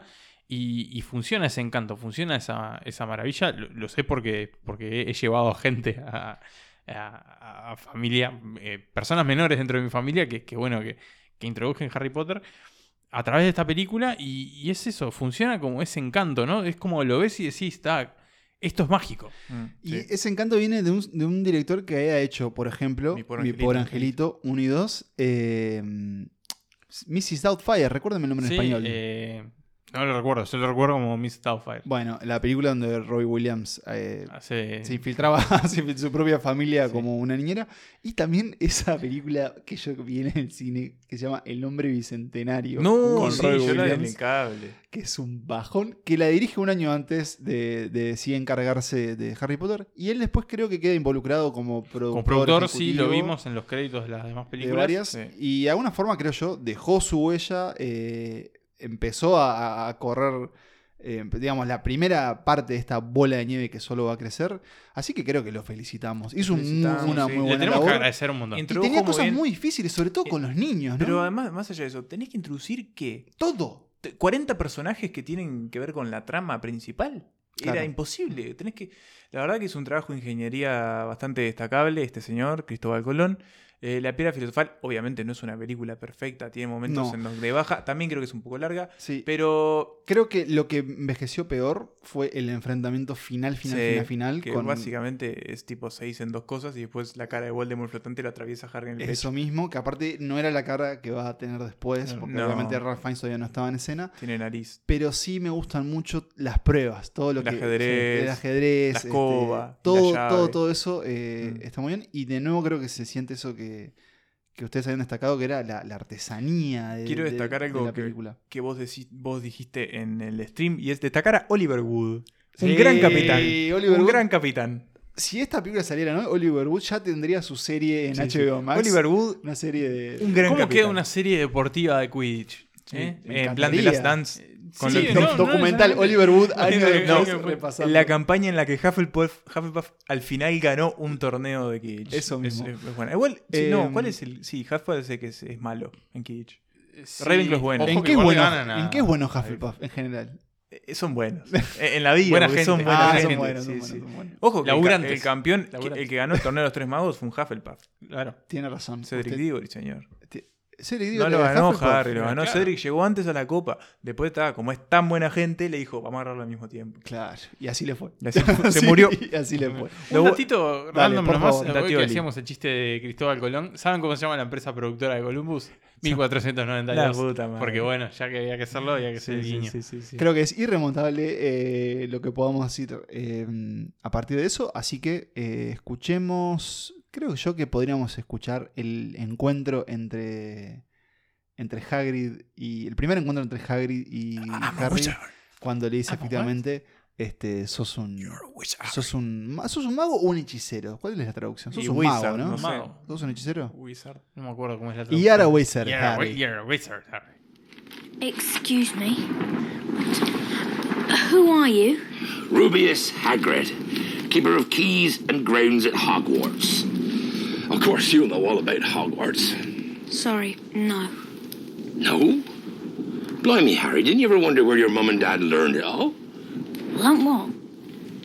You're a wizard, Harry.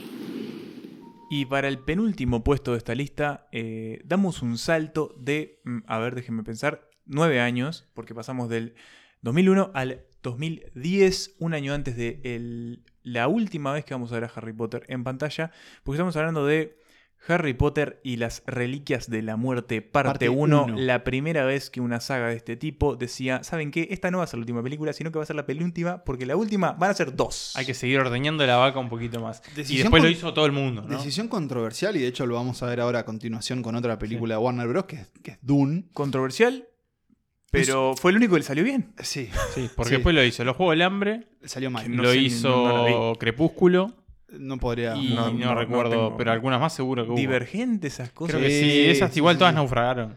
Sí. Eh, Bueno, pero sí proponía chequeado. algo que, que- que, mm, era muy difícil lograr, pero que se logró, que es eh, irnos de. Hogwarts. eh, probar que Harry Potter resistía si no estaba metido en Hogwarts. O Pero- Harry Potter como concepto, ¿no? Si tuvieras que decir qué tipo de película es esta, además, ¿qué tipo de película es? Para mí es una cruz entre una película Es, es un poco una road movie donde no hay vehículo, que el vehículo son las piernitas. La Sí, porque aparición. el mago es muy aparición, teletransportarse, sí. claro. Poco, sí, poco, poco vehículo. Eh, es en gran parte una road movie. Eh, y es como una película de también un poco de, de- de- de- de exploración de lo que significa esta amistad de, de estos, de estos tres eh, magos que vimos crecer a lo largo de los años, pero que y si bien vimos un poco cómo, cómo funciona su amistad, nunca los vimos tampoco en un entorno como hostil, porque na- si bien han tenido que atravesar muchos peligros, siempre estuvieron cobijados por la estructura de Hogwarts, más allá Sí. de que tenga falencias. Por la, por la fortuna, la suerte en general, Sí. pero siempre hay alguien que está a su rescate. Y acá lo que pasa es que, bueno, se acaba de morir Dumbledore en la película anterior. Gran arranque de la película con eh, el, el ministro, el nuevo ministro de la magia, hablándole a la cámara diciéndole, vos se picó, pero acá estamos para, para defender. Eh, y bueno, los vemos a, a ellos ya sabiendo que no van a volver a Hogwarts. Harry, Eh, Ron y Harry, Hermione. Ron y Hermione. Porque bueno, tienen que emprender esta búsqueda de este, los Horrocrux para derrotar a Voldemort. Y es eso, una película de búsqueda, una película que, en la que ellos van a estar como continuamente escapando. Eh, Ahí tocas un punto clave, porque ¿sabes qué más es esta película para mí? Y lo descubrí con Domingos Mágicos. Es una gran película de suspenso. Sí. Es la que mejor maneja el suspenso de, Está de esa toda la amenaza saga. constante de todo el tiempo de vos, les va a pasar algo, les va a pasar algo. Claro, pero además cada como, nueva escena, y sobre todo cuando ellos ya empiezan la búsqueda, es justamente tienen que ir mucho en secreto, tienen que ir ver quién es su aliado, quién es su enemigo. eh, de hecho, Ron lo dice en un momento, vos, no podemos confiar en nadie acá. Eso mismo, claro. Y, y de verdad que la cosa se pone lubre porque incluso en un momento discuten matar a alguien. Eh, y sí, estamos sí. hablando de adolescentes que, que se las están viendo muy, muy negras. Eh, tal vez de las mejores situaciones de los tres. Sí, sí, sí, sí, sí. Sí, porque la última les implica mucha más acción y ahí se pierde un poco la interacción. Pero sí, definitivamente. De Rupert Green seguro. De Emma Watson también. Mm. Harry, para mí, eh, Daniel Radcliffe en las películas de Harry Potter, pese a que después logró salir un poco más, es el más duro, ¿no? Mm. Es el más tabla de los tres, me parece. Tal vez el que, que sentía más la, la Más presión. La presión. Yo creo que esta película tiene, tiene esos momentos íntimos entre Sí. ellos, como esa escena que Harry y Hermione bailan en la, en la carpa. para mí son las mejores escenas de la coaching saga, de, es- de- de Nick Cave. Eh, Que tiene- simplemente, que simplemente tipo ellos dos amigos que están en una mala y Sí, tipo, buscan la de- forma de- de de- contenerse mutuamente. de no derrumbarse, sí, sí, se ponen a bailar. Tiene esos momentos así, o bueno, después cuando también cuando la reconciliación con Ron, también cuando de- después que él vuelve de, de su de su vida temporal, Mm. eh, tiene esos momentos que, que la verdad que que uno capaz que la primera vez que la ve no los disfruta tanto y, y ahora, bueno, creo que es un poco esta película está tan Mm. arriba en esta revisión, Sí. gracias justamente a eso, Sí. a esta revisión que hicimos, ¿no? A, a- a verla de vuelta, refrescar la, la película en la mente y Es muy y adulta en sí. Es que tiene, eh, lo recordamos el otro día también fuera de, de este episodio, pero la, la escena de la, de la cena, Claro. eh, Mm. de, de un, de así, una- un banquete que, que, que, mm, Que abre, abre la película, es la sí, segunda, la que, segunda Dumbledore tiene con, con sus este, mortífagos. Voldemort, Vol- Voldemort, perdón. eh, es, es durísimo, Sí. porque implica, por ejemplo, que eh, Snape tenga que eh, dejar que una, una profesora de Hogwarts muera. Que es la que Eh, enseña estudios muggles. Sí, an- a- y ante sus ojos es, es muy cruda y creo que también es de las películas que, que mejor representa esa amenaza que son Mm. Los mortifados como, como clan, como una, como una logia y en realidad también como eh, básicamente un cuerpo fascista, ¿no? Claro, Porque sí, sí. lo que quieren hacer es eh, eliminar al mundo Son, son los nazis tratando de, de- de- de- de hacer que la raza aria sea la peque No es sutil el juego que propone No. Rowling ahí, de hecho están eso justamente las sangres puras y los impuras, pero acá es donde de verdad eso se siente, ese peligro que, que les empieza a, a perseguir a, a nuestro trío protagonista. No, lo quiero decir es que tiene como pequeños como detalles que, que a mí me gustan mucho, tipo eso, Ron como súper pendiente de la radio, tratando de que no sean los nombres de su familia, que sean Sí. los que dicen que, bueno, la quedaron. eh, Bueno, Ge- Hermione eh, borrándole la memoria de sus sus padres. Y después el uso, de nuevo, ¿no? Vamos como a, lo- a la cuestión práctica de estas películas. El uso de los paisajes por los que ellos transitan. Hay como de un montaje que es... a- en Es de las que tiene más exteriores. Sí, en el momento en que Ron va como, como,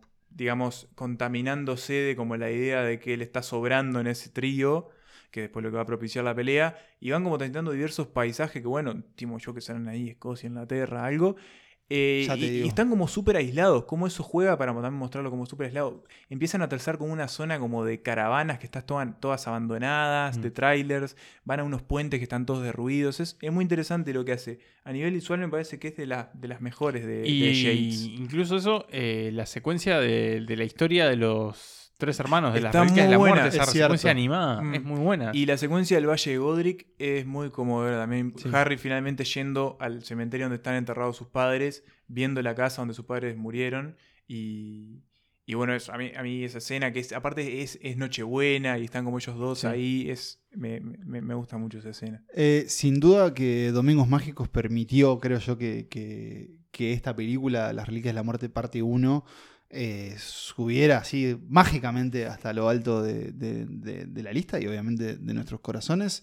Yo los invito a que, que si no la han visto hace mucho, de verdad que, le den otra revisión porque... hay- Creo que es la que más se la merece toda la saga, te Sí, digo, ¿eh? sí, sí, sí. Hay, hay mucha, mucha, mucha, mucha, mucha cosa buena. Emma, te dije que te iba a decir dónde filmaron. A ver. Hay muchas locaciones, gran parte de ellas eh, son en Inglaterra, pero también estuvieron por Alemania, estuvieron por Gales, eh, pero sí, estuvieron en Escocia, como vos bien adivinaste. La verdad que hicieron un buen Un- tour un tour. europeo. Se filmó entre febrero de 2009 y junio de 2010. Probablemente uno de los rodajes más largos. Claro. Porque es cierto que también la película se mueve muy, mucho y muy, muy- Poco, sí, poco estudio. Eh, sí, solo para encontrarle como un pequeño fallo, creo que, que, que lo que menos cuadra o lo que menos está bien resuelto es la escena como del casamiento. Y no, es como, bueno, ta, están ahí, los atacan de repente, tienen que ir. Es como medio apresurado, pero nada, creo que es una gran película. Esta y la que sigue, que bueno, ahí ya vamos a hablar bien, eh, valen muchísimo la pena la revisión. His name's Raoul. He was on the astronomy tower the night Snape killed Dumbledore. This is Dolarhoff. I recognise him from the wanted posters. So what are we going to do with you, eh? Kill us if it was turned around, wouldn't you? If we kill them, they'll know we were here. Ron. Suppose you did Mad Eye. How would you feel then? Better we wipe their memories. You're the boss. Hermione. No voy a decirles que esta lista fue armada para hablar de esta película, pero de alguna forma creo que cada uno de nosotros y probablemente cada uno de ustedes sabía que esto iba a pasar, sabía qué película se venía a este primer puesto, que de hecho fue elegido de forma unánime por cada una de las listas personales. Les recordamos, nosotros hacemos una lista personal, las mezclamos mágicamente para generar eh, la que ustedes están escuchando. ¿Y quién está ahí? Bueno, justamente la que falta. Señores, estamos hablando de Harry Potter y el prisionero de Azkaban, la tercera película de la saga y la primera y única película dirigida por el director mexicano Alfonso Cuarón. ¿Por qué está esta película en el primer puesto? Porque creo que es, es la eh, obra maestra de esta saga. Toda saga precisa, ¿no? Como una. Creo que para quedar como en la memoria, precisa esa película clave, esa película que de verdad consolida como toda la historia, simplemente porque existe. Y me parece que en Harry Potter, El prisionero de Azkaban es indiscutible la mejor película de todo punto de vista. Y la verdad que uno piensa que hubiese sido esta saga eh, completamente en las manos de, de Cuarón, ¿no? Lo hubiese, hubiese sido una locura. No sé si aguantaba tantas películas, pero. No, no, no, eso evidentemente jamás iba a pasar, pero no, tirando líneas, de- iba a ser como una saga súper intensa. Es una, buena, es una buena pregunta. Nico, Eh, ¿por, qué? ¿por qué para vos? Yo creo que, que acá se nota cuando, cuando le das las llaves de una, de una franquicia a un, a un director, ¿no? Mm. Así como con un estilo propio y con Un una tipo que voz sabe. Definida. Este. Que ojo, a ver, Columbus también lo tiene, a su manera también tiene un estilo propio. Sí, pero bueno, acá estamos hablando de otro tipo de cineasta, ¿no? En cierta forma. Eh, y pasa, a ver, lo vemos también, yo que sé, a veces con las películas de superhéroes, ¿no? Ahí a veces decís, está, esta película la hizo alguien que tiene una voz definida Hmm. y que sabe lo que quiere contar y cómo contar las películas y cómo traducir la visión que tiene él y su equipo a lo que se va a ver en la, en la pantalla. Y creo que eso se traduce muy bien a Harry Potter. Le viene muy bien como ese, esa maduración repentina que tiene con, con respecto a las películas anteriores. Que verá, que es choqueante. Es choqueante, De porque nuevo, eso, Hogwarts cambia, antes. o sea, cambia la estética, cambia todo. Creo que nadie, nadie no se, no se Mm. quedó como, pa, pero ¿qué, qué, qué pasó en Hogwarts? ¿Se volvían Claro. todos hippies de repente? Es, que, como- es que creo, y para agregar a lo que dicen ustedes, con lo que estoy de acuerdo, creo que es la película en la que yo al menos me enamoré de los actores y los personajes, ¿no? Como que ahí finalmente cerró, cerró es como ese, que termina de convertirse en cerró, algo ahí. cerró ese vínculo en- entre esas do- dos partes, que es lo real y la, y la ficción. Y lo selló, porque después de, después de esta película no le ibas a soltar la mano tampoco. Completamente. Eh, Cuarón, es- eh, creo que él es muy agradecido con, con Christopher Columbus, sobre todo como Sí, creo que lo guió bastante, y sobre todo como con lo que él hizo antes y que le permite a él justamente agregar una cuota muy personal a la película, que también es muy compleja en lo que proponía el libro, porque bueno, es una película que tiene viaje en el tiempo, es una película que tiene... eh, bueno, a los dementores. Es Y es una- una película que no tiene la amenaza de Voldemort. La Que- única película, eso. el único libro que no tiene la amenaza de Eso. Voldemort es súper complejo, porque si vos estructuras eh, todas tus historias en base a eso y una no la tiene, ahí tenés que buscarle la vuelta para que siga siendo interesante. Pero al mismo tiempo exploras mucho el pasado de- del padre de Harry en particular y de, Mm. de esa generación previa, ¿no? También como decir, bueno, estos muchachos antes tienen otras generaciones que también Mm. hicieron sus cosas, ¿no? Cuenta la historia que algún ejecutivo de Warner Bros. eh, vio y tu mamá también. Y, Qué película, y efectivamente de- deberíamos hacer algo con Cuarón, ¿no? Ah, sí. Efectivamente. Cumple 20 años y tu mamá también este bueno, año, ¿eh? ojo. Efectivamente quedó encantado, sobre todo con, con ese. Con ese manejo y con ese retrato, esa introspección que se le puede dar uno- a, un, a un grupo de personajes, y en el caso de tu mamá también, a un trío de personajes, y acá de nuevo también a- al trío de personajes principales. Eh, y es muy gracioso que Cuarón en realidad, obviamente cuando se lo propusieron o estaba remando la idea, no tenía, pero ni miras de hacer algo así. Un tipo que ya había trabajado en Hollywood y que no había quedado muy, Muy entusiasmado con la idea. Y la que, pequeña, ¿cómo es? La, la pequeña, pequeña princesa, princesa. algo así, ¿no? eh, y que, pero que sin embargo había como una forma encontrado o re- se había redimido a sí mismo con, mamá también, que también era como su regreso a, a México. Y acá se va a Inglaterra a hacer la tercera película de una saga infantil. Y bueno, este aquí que es nuestra favorita y que es sin duda la mejor película de todas. Es una película que es muy autocontenida. Y me pregunto cómo ser el ejercicio de verla sin saber nada. Y Mm. aventuro que hasta puede, puede funcionar.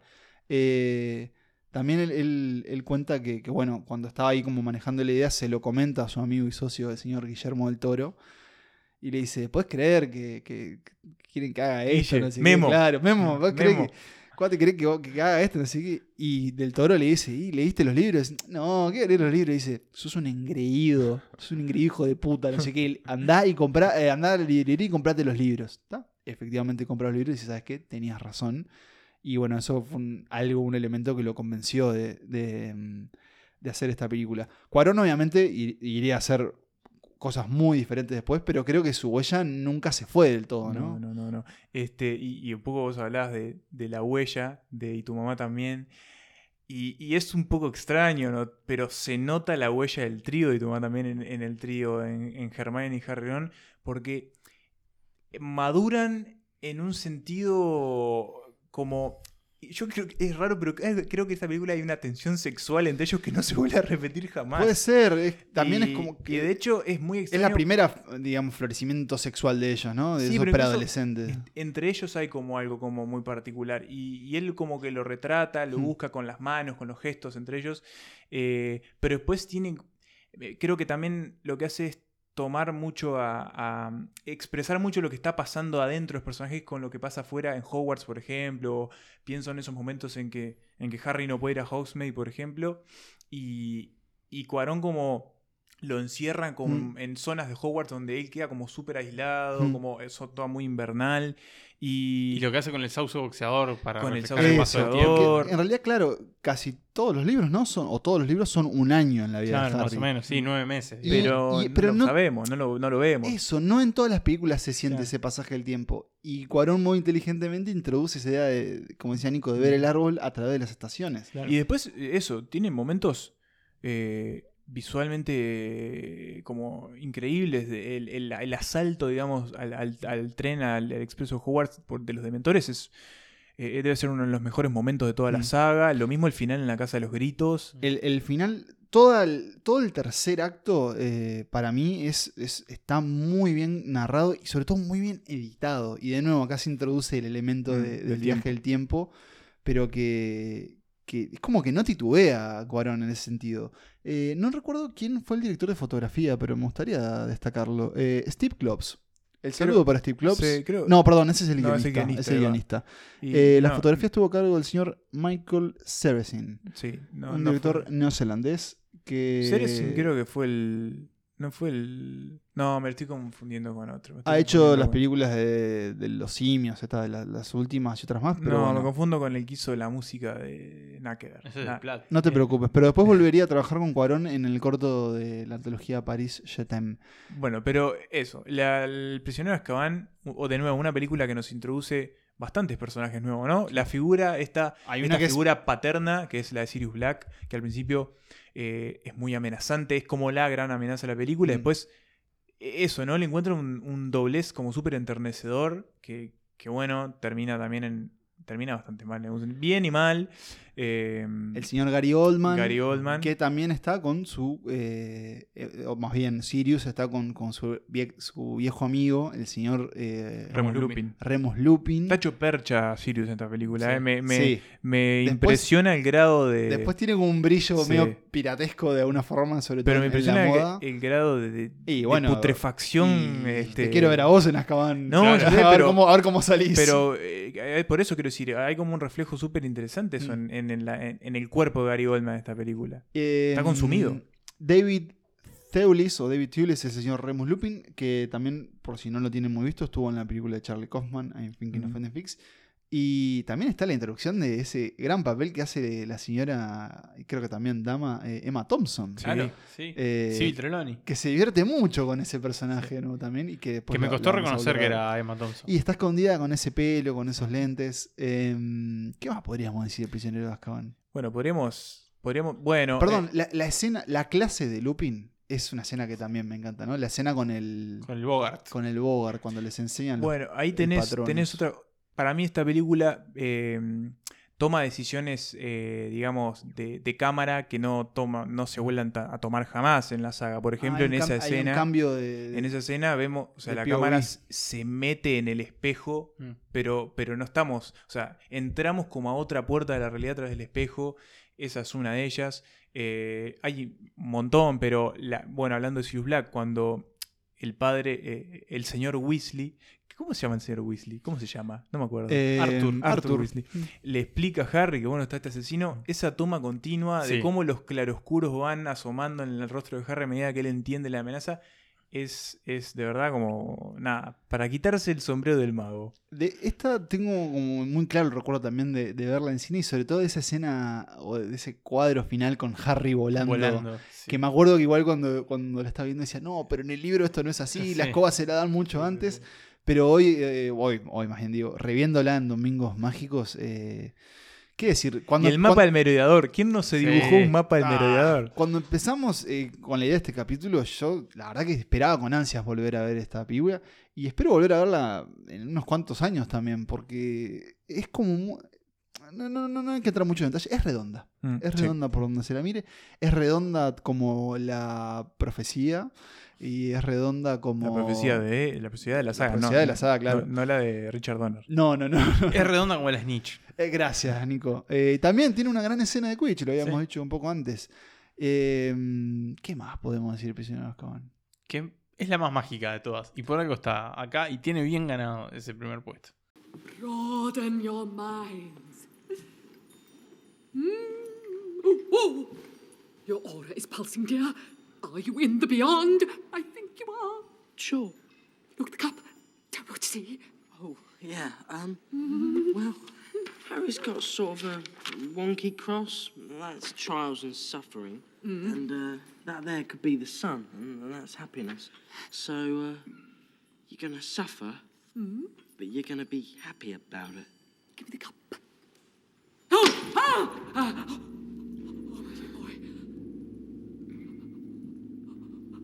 You have the.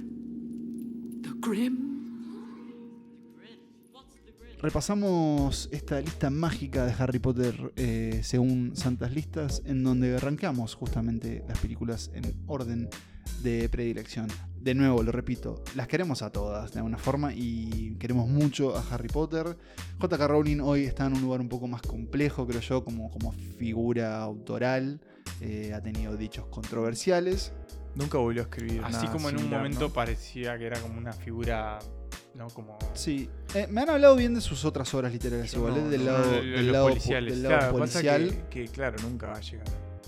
Sí, pero sobre con- todo, igual no es que quiera terminar en, en una nota un poco más triste. A mí, de alguna forma, lo que están haciendo con Animales Fantásticos, no te digo que daña el legado, pero sí a mí me, me hace alejarme un poco más de- del mundo mágico. Es el. Hobbit de, de, señor- de o Harry los Potter. episodios 1, 2 y 3 de Star También, Wars. sí. To- todas las sagas lo tienen. Sí, pero bueno, les decía, la lista que hicimos quedó con La Cámara Secreta en el puesto número 8 y después eh, sigue así, El Príncipe Mestizo, La Orden del Fénix, Las Reliquias de la Muerte parte 2, El Cáliz de Fuego, La Piedra Filosofal, Las Reliquias de la Muerte y nuestra película favorita, y probablemente la de ustedes, seamos honestos, de Harry Potter es El Prisionero de Azkaban.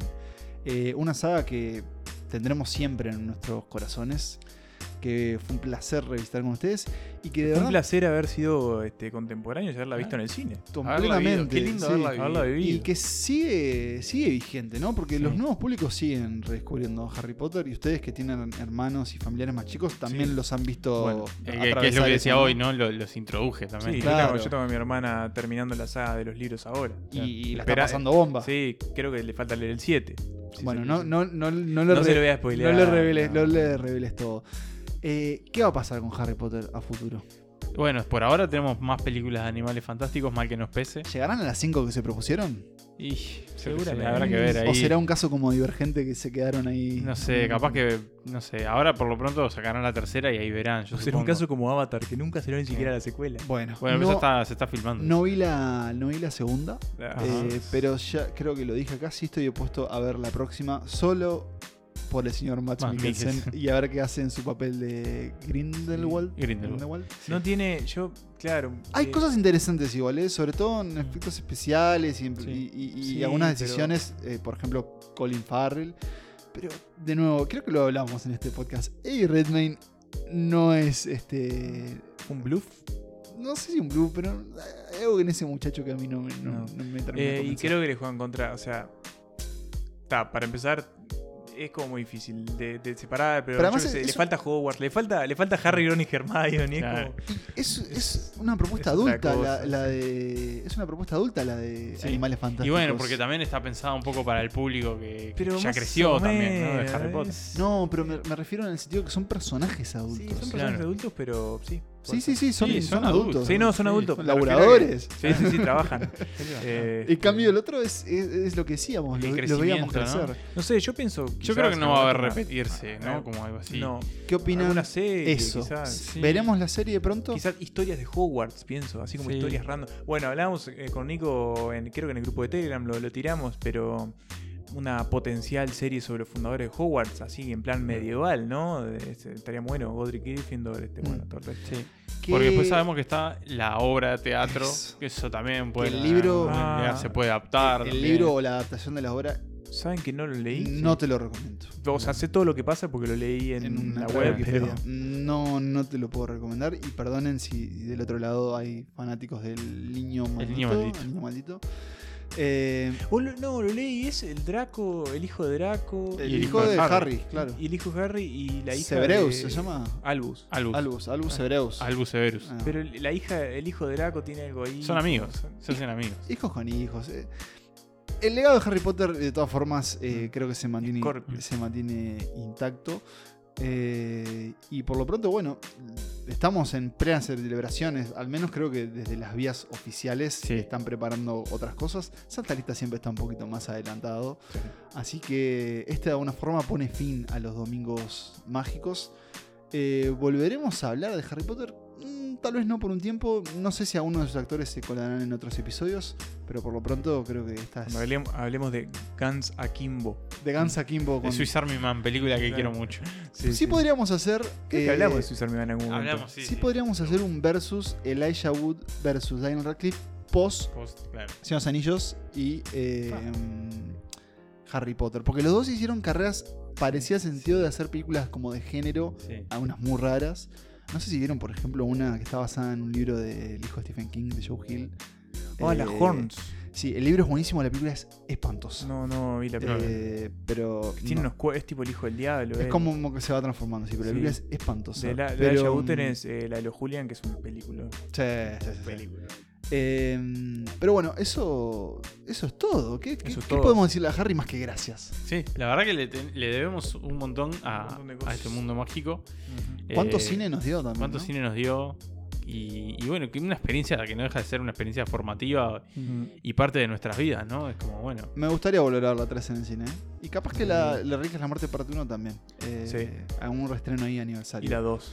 Ah, no, capaz la 2 no. Cuéntenos, cuéntenos cuáles son sus películas favoritas de Harry Potter, cuál es su top 3, cuál es su personaje favorito, cuál es la muerte que más nos afectó. Eh, ¿Cómo pueden hacerlo? Ya saben, señores, eh, en todas nuestras redes sociales. Estamos en Instagram, estamos en Twitter, estamos en TikTok. Mm, no lo sé, averíguenlo. No, no la veo, pero, Si, estamos, ¿qué te avísennos porque no es, No no somos no es, no es oficial. Eh, yo nunca hago pedidos, nunca les hago pedidos a ustedes, pero hoy quiero hacerles unos eh, queridos escuchas. Les quiero pedir algo. Si tienen Instagram y escuchan Santas Listas, compartan, compartan cuando están escuchando. Una, historia, una historiecita ahí, solo para saber que están del otro lado. Eh, sobre todo a los que no los vemos, porque sí vemos a muchos de ustedes en dónde. En el grupo En el de grupo Telegram. de Telegram. ¿Qué les vamos a decir si ya están ahí? Sí, sí, sí, y si no están ahí, porque hay que decir algo, siempre que lo mencionamos en un Cae episodio, alguien. cae alguien más. ¿Dónde lo encuentran? Nos lo piden en cualquiera, en, en Twitter estamos como, bueno, Pablo Estarico, Manuel Berberman, Nicolás Tavares, pero sobre todo en la descripción de este episodio, Sí. ese mismo, este mismo episodio, en ese clic Y de este podcast. y de este podcast está un link Y que en te nuestras lleva. redes está el Sí, link sí. a Telegram, o sea que está por O todos sea, lados. Está ahí. No llega el que no quiere. Las puertas están abiertas, no importa si sos Hufflepuff, si sos Ravenclaw, si sos Gryffindor, si sos Slytherin, hay lugar También, para vos, también, hay lugar para todos. Porque hay, sí, Slytherin. Así que eso, eh, ¿Cuál es la peor casa? la peor casa de Porque Harry un Potter. poco sabemos que es Hufflepuff, pero que no queremos decir. Por mal que me pese, yo creo que es Gryffindor.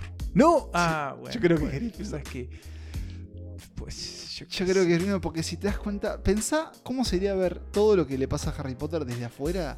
Yo Sería pregunto- insoportable, sobre todo por el, el, Sí, es cierto. el cuestionable sistema de puntos que No. al final de Que- cada libro Ah, siempre tongo, tar- es todo tongo. todo- Siempre gana Gryffindor por cualquier cosa. Hasta que después deja de importar, ¿no? Como el Eh, Quidditch. sí, claro, la muy cuestionable el sistema de puntos. No, y otra, otra cosa. Sí, igual yo tengo una duda. Porque, ¿Por qué no cancelan Slytherin? Borren esa casa. Bueno, no. Solo es- salen cosas malas de es ahí. una casa de los fundadores. Después como que se redime ahí, yo qué sé, como con Snape y... Hay, Bueno, tra- hay puede trabajo de, ser, hacen qué sé trabajo yo. de. Bueno, de- y el hijo de. Harry está en, en Slytherin. Ah, el hijo de Harry va para Slytherin, Se redime cierto. ahí un poco como... Puede ser, puede ser. Ta, no, la- no la cancelen esa casa. Pero es cierto que debe, debe- debe haber sido tipo. Para los compañeros de, de generación que, que solo quieren estudiar y, y- pasar los exámenes de Claro. Hogwarts y tal, recibirse después. Claro. Eh, tener este tipo permanentemente el elegido, el elegido. Tenés Comiendo que, oreja ahí después tenés que enseguida meterte en un. Y hay que Loco, no quiero meterme a hacer y hay una que batalla, recordar- quiero pasar estos exámenes de mierda el último Y hay que recordar otra cosa también, ya que estamos eh, ahora sí con los trapitos del sol. No hay que olvidar que Harry Potter, después, ¿qué quiso hacer de su vida? Ser milico. quiso Claro. policía. Se puso la señores. gorra. Se Se puso la gorra. Policía, O sea, no hay que olvidar que, bueno, eh, eh, es cuestionable sus decisiones Para, en la vida. sí, es, Se encandila la chapa, Todo- Harry. porque Auror suena bien, suena hermoso, todo, pero Son milicos, son milicos, son milicos. milico en el ah. mundo mágico. Y sí, sí, sí, no, está. Igual, sí, ¿qué otros oficios? No sé, puede ser... No mucho más, pero. Magisólogo. Un oficio que. Ah, es muy bueno ese. ¿Ese cuál es? El de Eh, los animales. Los animales. Mm. Un oficio que nosotros disfrutamos con placer es hacer esto, hacer este episodio, hacer este podcast que es Santas Listas. Eh, el mejor podcast de todos los podcasts. Sí, sí. Eh, lo acabamos de comprobar. ¿Con Sí. qué? Con este episodio. Em, Ya están pintando en la pared de Hogwarts Harry Potter Milico. Sí. ¿Qué se viene para Santas Listas? Eh, se viene un invitado. Soy un invitado. ¿Lo adelantamos? Sí, lo, ya lo Ya lo adelantamos, en en el episodio pasado. Es verdad. Y creo que en la newsletter también. No, No, dijimos que estuvo el episodio No pasado. se pierdan la newsletter, también está en la descripción de este episodio. Cada vez que llega, les juro que les va a sacar más de una sonrisa en la vida. Y además, eh, considérenlo como un repaso de todo lo que está pasando y va a pasar en Santanitas. Se viene Facundo Maki, se viene un episodio con nuestro amigo y colega Facundo Maki. ¿De qué vamos a hablar? Depende de él. Va a poner el Eh, tema. Algunos de ustedes dijeron a un tema ahí en el grupo de Telegram, pero va a depender de él. Y después se viene. Otra franquicia. Se viene otra franquicia que va a ser interesante. Sí. Ese, y que no tiene nada que ver, creo, con lo que hemos hablado hasta ahora. Mi nombre es Pablo Estarico. Mi nombre es Marcos Emanuel Bremerman. Mi nombre es Nicolás Tavares. Y esto fue Santas Litas. Nos encontramos en el próximo episodio y que viva el cine.